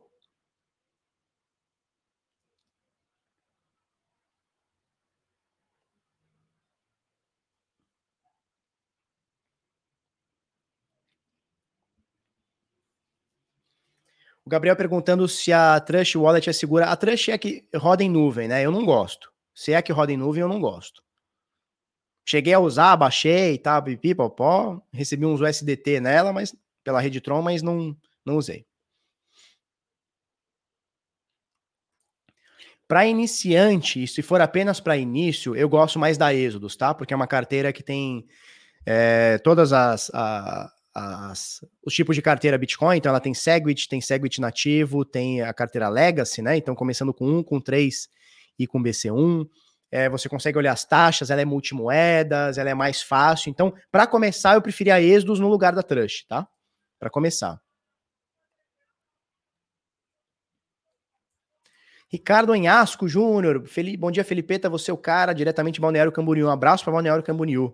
Camboriú, terra da mulher bonita, né? Felipe Henrique, vale a pena usar o smartphone antigo, dedicado como carteira, isolado da internet e tudo mais? Vale, vale muito e vale muito se você usar multi-assinatura. Felipe, Xará, saca só. Multi-assinatura. Veja bem, eu tenho uns celulares aqui que eu vou mostrar como exemplo. Olha só, imagina só, imagina só, que você pode pegar a sua, a sua carteira, em vez de usar num dispositivo só, ou seja, usar a tua senha ali para acionar uma transação num dispositivo só, imagina se você pudesse dividir isso em vários dispositivos. Eu vou dar um exemplo, não, não quer dizer que você use isso, tá? Mas olha só, eu tenho aqui três celulares, certo? Tem três celulares aqui. Eu posso usar esses três celulares aqui e deixar eles totalmente fora da internet. Posso, inclusive, deixar eles geograficamente é, é, longe um do outro. Então, cara, eu posso deixar um no meu escritório, um em casa, um na casa do meu pai, outro na casa da minha sobrinha, não importa. E eu posso usar essas três, esses três celulares aqui, esses três celulares aqui, para assinar uma transação. Eu posso deixar eles sem chip, desconectados da internet o tempo inteiro, ou seja, só vai usar a internet para né, assinar uma transação, fazer uma atualização e tal. E eu posso dividir isso. É um, é um recurso chamado multi-sign, tá? É assim que se escreve. Eu, eu vou botar aqui. Ou multi-assinatura, tá? Então, ó, multi-sig. Vou botar aqui, ó. Multi-sig. Ou multi-assinatura. Em português, multi-assinatura, tá? Quer me ajuda? Cara, é extremamente simples. Quer me ajuda para isso? Eu tenho um treinamento chamado carteira blindada. O que, que é carteira blindada? Eu te ensino, eu e o francês, que é um cara especialista em programação, internet e, e tudo mais, tá? É... A gente ensina a blindar teu computador, a blindar teu sistema operacional, a blindar tua internet, a blindar tua corretora e ter uma carteira multi-assinatura. Cara, eu tô falando de três celulares, você pode usar cinco, você pode usar dois, você pode usar 18, você pode usar um celular e dois computadores. Cara, aí o. Pode usar três computadores, dez computadores para assinar. Aí o céu é o limite e vai da tua estratégia. Eu posso usar aqui três, não quer dizer que eu use, mas eu posso usar aqui três celulares simplesmente para fazer, ou quatro celulares, ou cinco celulares fora da internet, simplesmente para fazer essa, essa, essa, essa assinatura. Tá? Então, por exemplo, como o Rui está dando de exemplo aqui, você pode fazer outras coisas. Três assinadu três três dispositivos onde duas assinaturas confirmam a transação. Então veja, eu posso ter a minha carteira nesses três celulares, posso deixar a minha carteira nesses três celulares, onde para assinar uma transação eu preciso assinar em duas. Eu preciso vir dar o OK nesse aqui, preciso vir dar o OK nesse aqui. Sacou? Eu posso, e isso a gente chama é, multi-assinatura 3 para 2. Então são três dispositivos onde dois assinam. Eu posso fazer 4 para 2, eu posso fazer 5 para 3, 5 dispositivos, 3 assinam. Eu posso fazer 10 para 3, 10 dispositivos. Cara, o céu é o limite. O céu é o limite, tá? É, isso é extremamente fácil de ser feito. Só que se você não sabe, quer me ajuda nisso? Cara, eu tenho carteira blindada.info. Eu vou abrir aqui para vocês. Já que vocês estão perguntando, eu vou fazer o jabá. Já que vocês estão perguntando, eu vou farei o jabá. Posso fazer o jabá? Que é esse aqui, ó. Vamos lá www.carteirablindada.info. que, que é o carteirablindada.info? É um treinamento, que é tudo isso que eu tô te falando, né? É um grande resumo, tá? Você pode achar na internet e tal. Eu posso te ajudar. É, ele tá de 497 por 197. Pô, já tá o ano inteiro. Já vamos ter que voltar a botar o preço original, tá? É, onde a gente tem aqui oito módulos em vídeos e bônus tudo mais, onde a gente explica como criar uma carteira com segurança e salgar, que a gente chama, né? Você consegue salgar essa segurança. Multi-assinatura, passphrase. Cara, botou multi-assinatura, passphrase, meu irmão, pode o pau torar que, cara, a chance de ser hackeado, eu não vou dizer que é nula, porque, porra, se ladrão quiser, ele sempre consegue, né? Mas, cara, é muito difícil. É muito difícil. O Evandro Lupino, preciso desse treinamento aqui alguns dias. Cara, vai ser muito bem-vindo, tá? São dezenas de aulas aí para você blindar o seu computador e blindar sua internet, seu é, sistema operacional, seu antivírus e tudo mais, tá? Ensina um monte de, de, de loucura aqui para você ficar blindado, senha forte e tudo mais. www.carteirablindada.info Aproveita aí. Tudo isso que eu tô falando, cara, você acha na internet. Quer um resumo meu da nossa forma de fazer? Tá aqui, tá? Ah, Felipe, eu não quero a sua ajuda. Beleza, procura por multi seguir, tá? Ou multi assinatura. Agora, faça é, com bastante consciência do que você está fazendo, tá bom? A BitPay é boa, eu gosto. Ela tem multi assinatura, tem multimoedas, eu gosto. Tá? Eu gosto. Ó, o Antônio tá dizendo curso muito bom, eu recomendo. Show de bola, show de bola. Política Almeida, é perigoso deixar nossas criptomoedas na corretora? Mas muito perigoso, mas não tenha dúvida. Ó, a gente mostrou há uns dois meses atrás a corretora na Turquia, a, a, a Tidex, que é a Cifodex, né? A gente chamou de Cifodex. O Antônio tá perguntando se a BitPay tem passphrase. Não, ela não tem passphrase, ela tem só multi-assinatura. Ela não tem passphrase, tá? É uma coisa que deveria ter. Nossa, seria maravilhoso. BitPay, passphrase e multi-assinatura, acabou o mundo, tá? É, Posso pagar com euros essa carteira blindada? Pode, Alice. Pode sim. Pode sim. Através de cartão de crédito, ele aceita euros lá e tal, tá? No, no, no sistema de pagamento aqui. Se o celular não ligar mais, você tem, eu te ensino a pegar a, as palavras de recuperação e ligar em outro celular. Simples assim, né? Bom, sobre a pergunta se vale a pena deixar na corretora ou não. Veja bem, André Marques, Jojo me deu o curso, tudo, deu tudo certo? Deu tudo certo, deu tudo certo. Olha só, recebi um áudio do, do, do pai da Jojo, né, que é o Cássio Gusson. Eles estavam na Rússia já. Eles estavam na Rússia e eles iam ficar até ontem. Ele falou que até dia 28, 29 eles tomaram lá as, a, o procedimento, né? O procedimento todo e tal, e eles iam ficar uma semana mais para ver se tinha reação. Eles estavam voltando ontem. Vou até ligar para ele entre hoje e amanhã. Se ele voltar aí legal, eu vou até ligar para ele que ele ia ficar lá. Aparentemente deu tudo certo. Até perguntei para ele, cara, como é que tá a situação financeira? Porque ele vai ter que voltar para lá, acho que em setembro, outubro, não vou lembrar agora. É, mas aparentemente tá dando tudo certo. Então, brigadaço todo mundo que todo mundo que ajudou, tá? E obviamente quem ajudou ganhou o curso aqui com a gente aqui, tá? É, então, o que acontece? Né? O Jorge está falando aqui da Afri, AfriCrypt, né?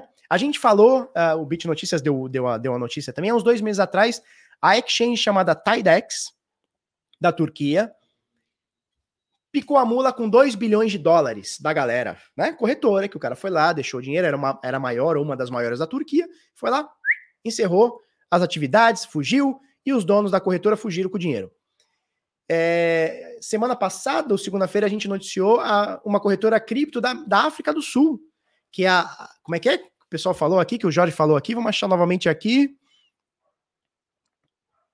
Esqueci o nome. AfriCrypto, né? AfriCrypt. A AfriCrypt também saiu com 3,6 bilhões de dólares, uma coisa assim da galera, né? É, então, assim, quando você. Vamos entender, né? Quando você deixa o dinheiro na corretora, o que, que você está fazendo? Você está pegando o seu suado dinheirinho transferindo a posse do seu dinheiro para um terceiro. E aí você tem a promessa de que esse terceiro vai te devolver o seu dinheiro quando você quiser. É uma promessa, concorda que é uma promessa?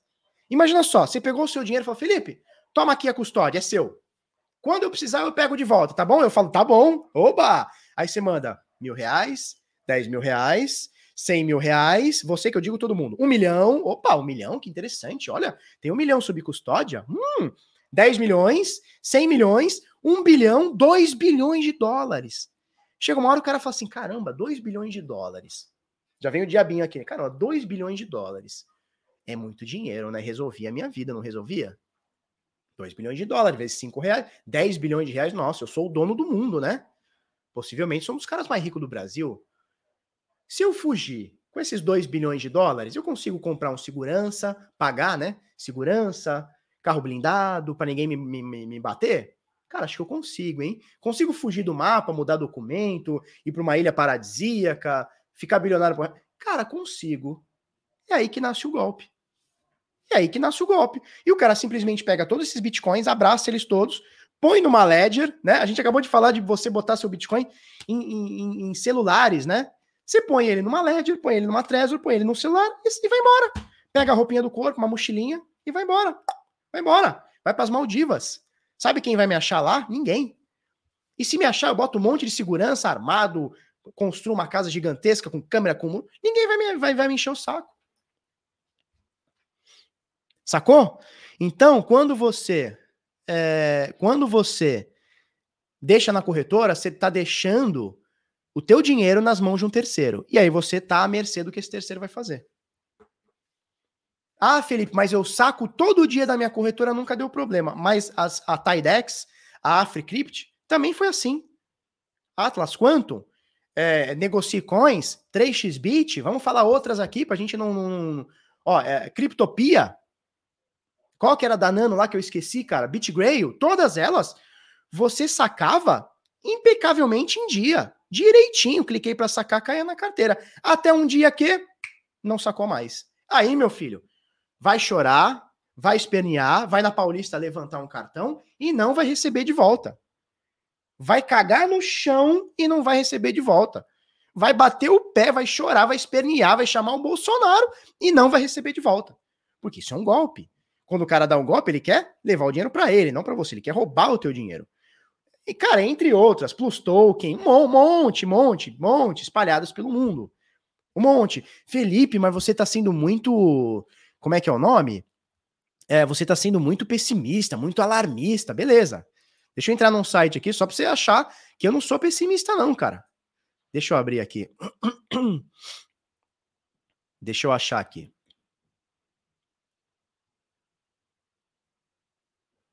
Ó, esse site aqui é o cryptosec.info. Ele faz uma timeline das, dos principais hacks que aconteceram no mundo. Quando a gente diz os principais hacks, a gente está falando de corretoras globais. A gente não vai botar nessa conta, eles, né? A cryptosec.info não vai botar nessa conta hacks de corretoras locais. Por exemplo, a Negocicoins, que levou aí aparentemente 20 mil bitcoins da galera, aqui no Brasil, não está na conta. A Atlas Quanto, que também levou alguma coisa entre 10 e 20 mil bitcoins da galera, também não entra na conta. 15 mil, que seja, não entra na conta. Então aqui são as corretoras globais. Olha só, Mt. Gox foi hackeada em 2011. Bitcoin 7, hackeada também em 2011. Bitcoin Nika também foi hackeada em 2012. A mesma em 2012. A mesma em 2012. Bitflor, 2012. Vircurex, 2013. Ó, Mt. Gox, que já tinha sido hackeada aqui em 2011, foi hackeada também em 2014. Tá? Na época, eram, foram 23... Opa! Foram Cadê aqui? Cadê? Cadê? Cadê? Cadê? Cadê? cadê? 1.400 bitcoins foram roubados e mais 23 mil litecoins, tá? Olha só, Mt. Gox, novamente, ó, 100 mil bitcoins foram roubados. Não, é, eles roubaram 744. Cara, tem quase um milhão de bitcoins aqui, quase um milhão de bitcoins. Na época, na época, em 2014, eram 661 milhões de dólares. Cara, bota na conta aí quanto não vale hoje 744 mil bitcoins. Isso aqui não é dinheiro da corretora, não. Isso aqui é dinheiro do, do, dos usuários, dos investidores, do cara que confiou na Mt. Gox e simplesmente um dia o cara falou: opa, temos 700 mil bitcoins? Vou levar embora. Ó, Pico Stocks, 2014. Poloniex, uma das mais fortes do mundo, também foi hackeado 2014. 97 bitcoins. Bota aí na conta quanto vale 27 bitcoins. 97 bitcoins hoje. Olha só, Bitstamp, uma das mais fortes do mundo, também foi hackeado 2015. Levaram 19 mil bitcoins. 19 mil. 19 mil bitcoins. Bitfinex, uma das mais fortes do mundo, né? Empresa irmã da Tether, também teve 1.400 bitcoins roubados.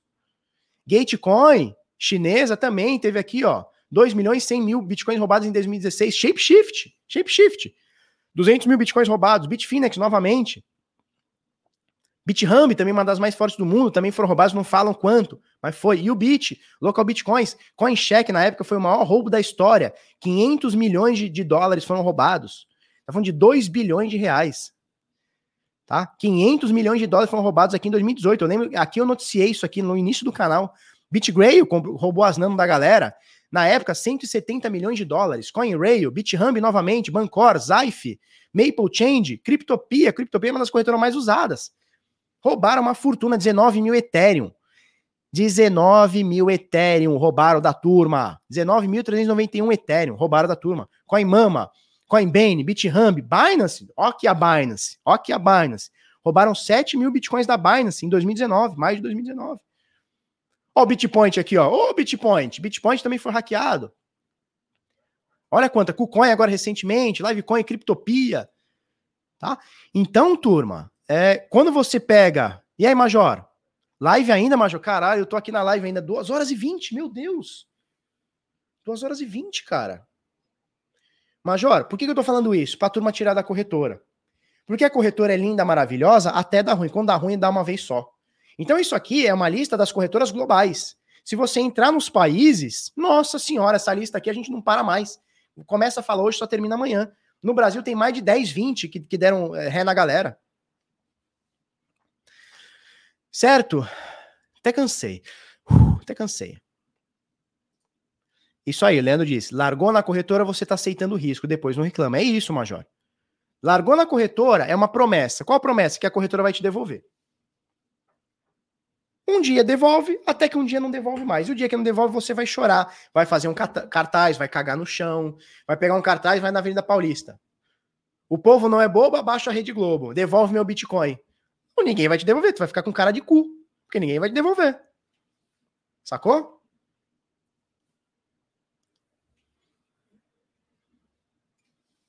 Luciano Rangel, Binance tá cagando pra esse 7 mil. Pois é, cara. Só que é 7 mil da galera, né? Do povo, né? Caio já voltou pro Ceará, Caio? Tá lá na, na- em Curitiba aí. Eu vi ontem que você fez uma live em Curitiba. Tava usando a máscara aqui, ó. Caio da Massa, vou falar uma coisa pra você. O Caio tava usando máscara aqui, ó. Ó. Ele tava usando máscara aqui. Tu sabe, tu sabe, Caio, que a máscara a gente tem que usar aqui, ó, no nariz, né? Então ele tampa nariz e boca. Se você tiver usando a máscara só aqui na boca, ou seja, não tá tampando o nariz, sabe o que acontece? É a mesma coisa que você pegar a camisinha e botar no saco. Não tá protegendo de nada. Então, máscara no queixo é a mesma coisa que camisinha no saco. Porra, Major. Bota a porra da máscara direito, bota cobrindo o nariz aí, pô. Sacou? Sacou? O Diogo diz: paguem 500 reais numa trade e resolve o seu problema. Pois é, pois é. É, Caio da Máscara, né? Então tem o Caio da Massa e o Caio da Máscara, Major. Major, tá magrinho, tá diminuindo o peso, já perdeu uns 9, 10 quilos, né? Porra, bota a porra da máscara direita aí, pô. Certo? Brincadeiras à parte, um beijo pra você, um abraço pra você, Major. Sucesso na vida.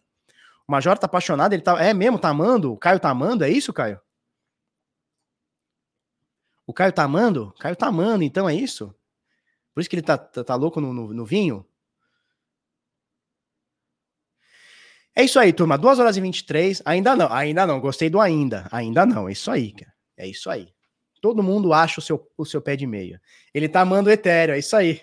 Ele tá amando Ethereum. Todo dia eu tenho certeza que ele abre a Ledger dele, ele olha e fala: ai, que delícia, abraça a, Ledger, dorme juntinho, assim. Ele pluga, pluga o USB e, e aquece a Ledger dele. Tenho certeza, Major. Tenho certeza. Certo?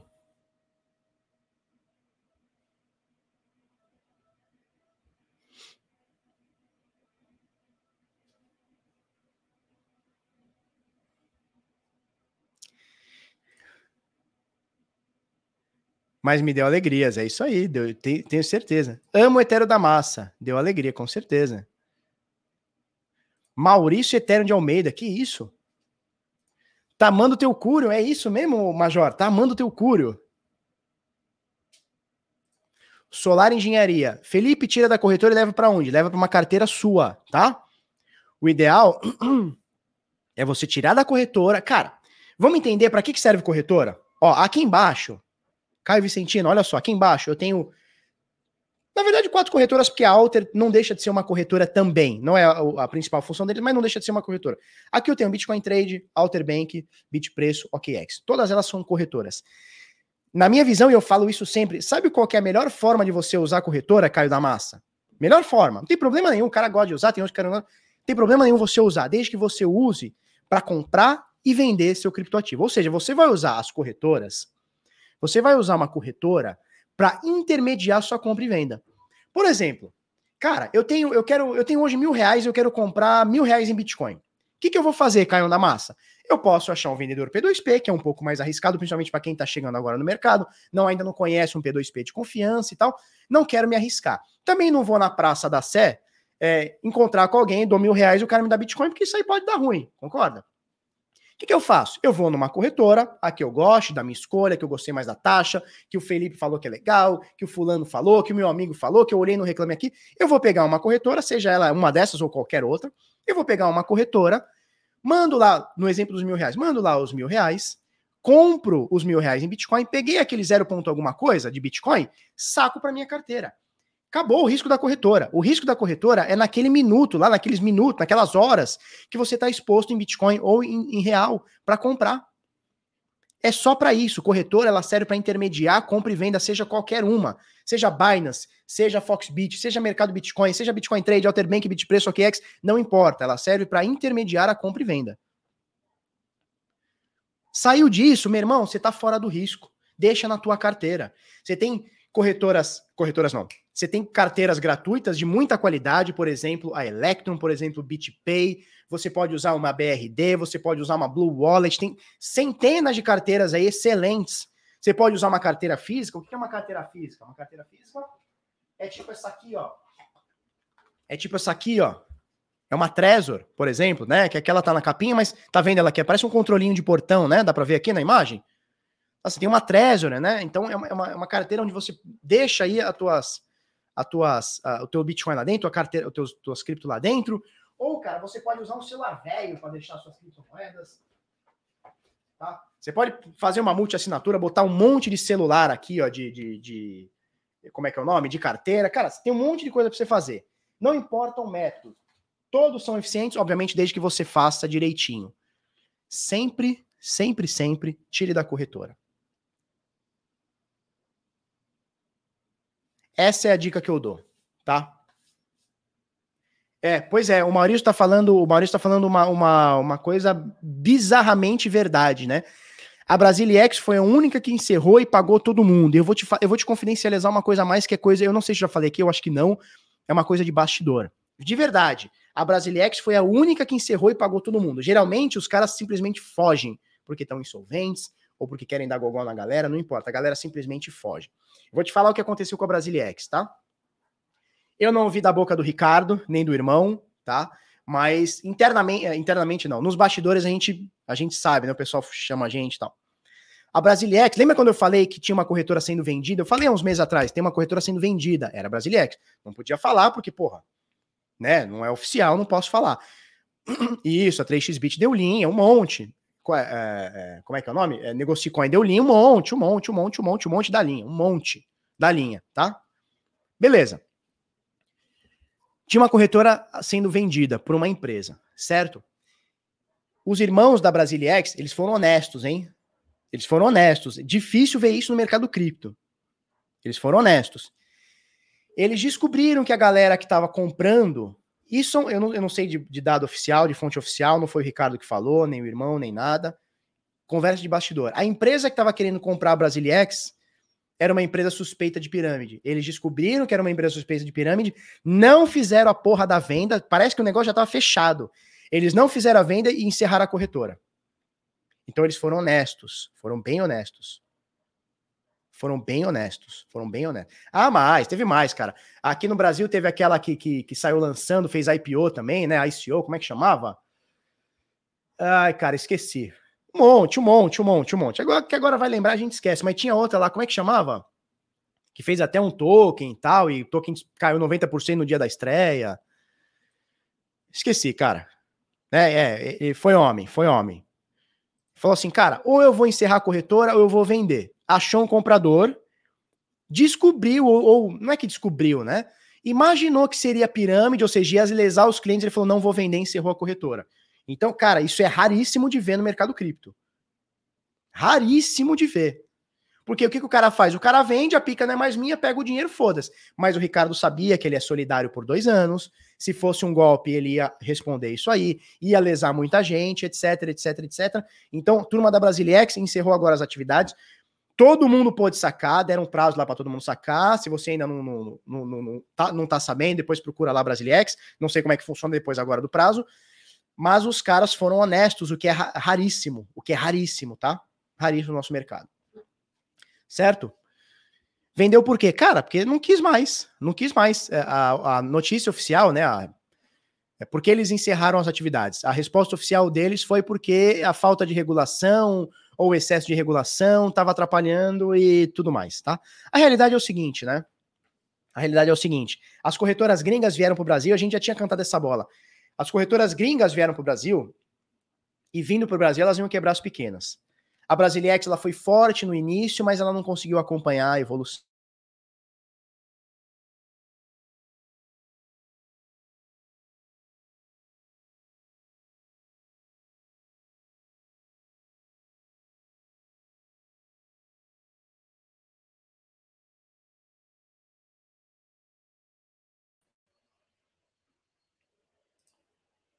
Alô, caí, caí, mas voltei. Caí, caí, mas voltei. Estão me vendo aí? Alô, alô, alô, alô, alô, alô, alô, alô. Cai no biquinho? Travou no biquinho? Enfim, eu já nem sei o que a gente tava falando mais. É isso aí. É, turma, chegamos a bater aí mais de 1.300 pessoas, agora tem 980, praticamente mil pessoas aí na live. Muito obrigado. Fizemos duas horas e meia, né? O tempo vai passando, o tempo vai passando e a gente vai esquecendo. Obrigado pela audiência. Amanhã voltaremos, certo? Amanhã voltaremos. Sempre a nossa live. Se você não é inscrito, se inscreve, pô. Dá aquela força lá para nós, tá?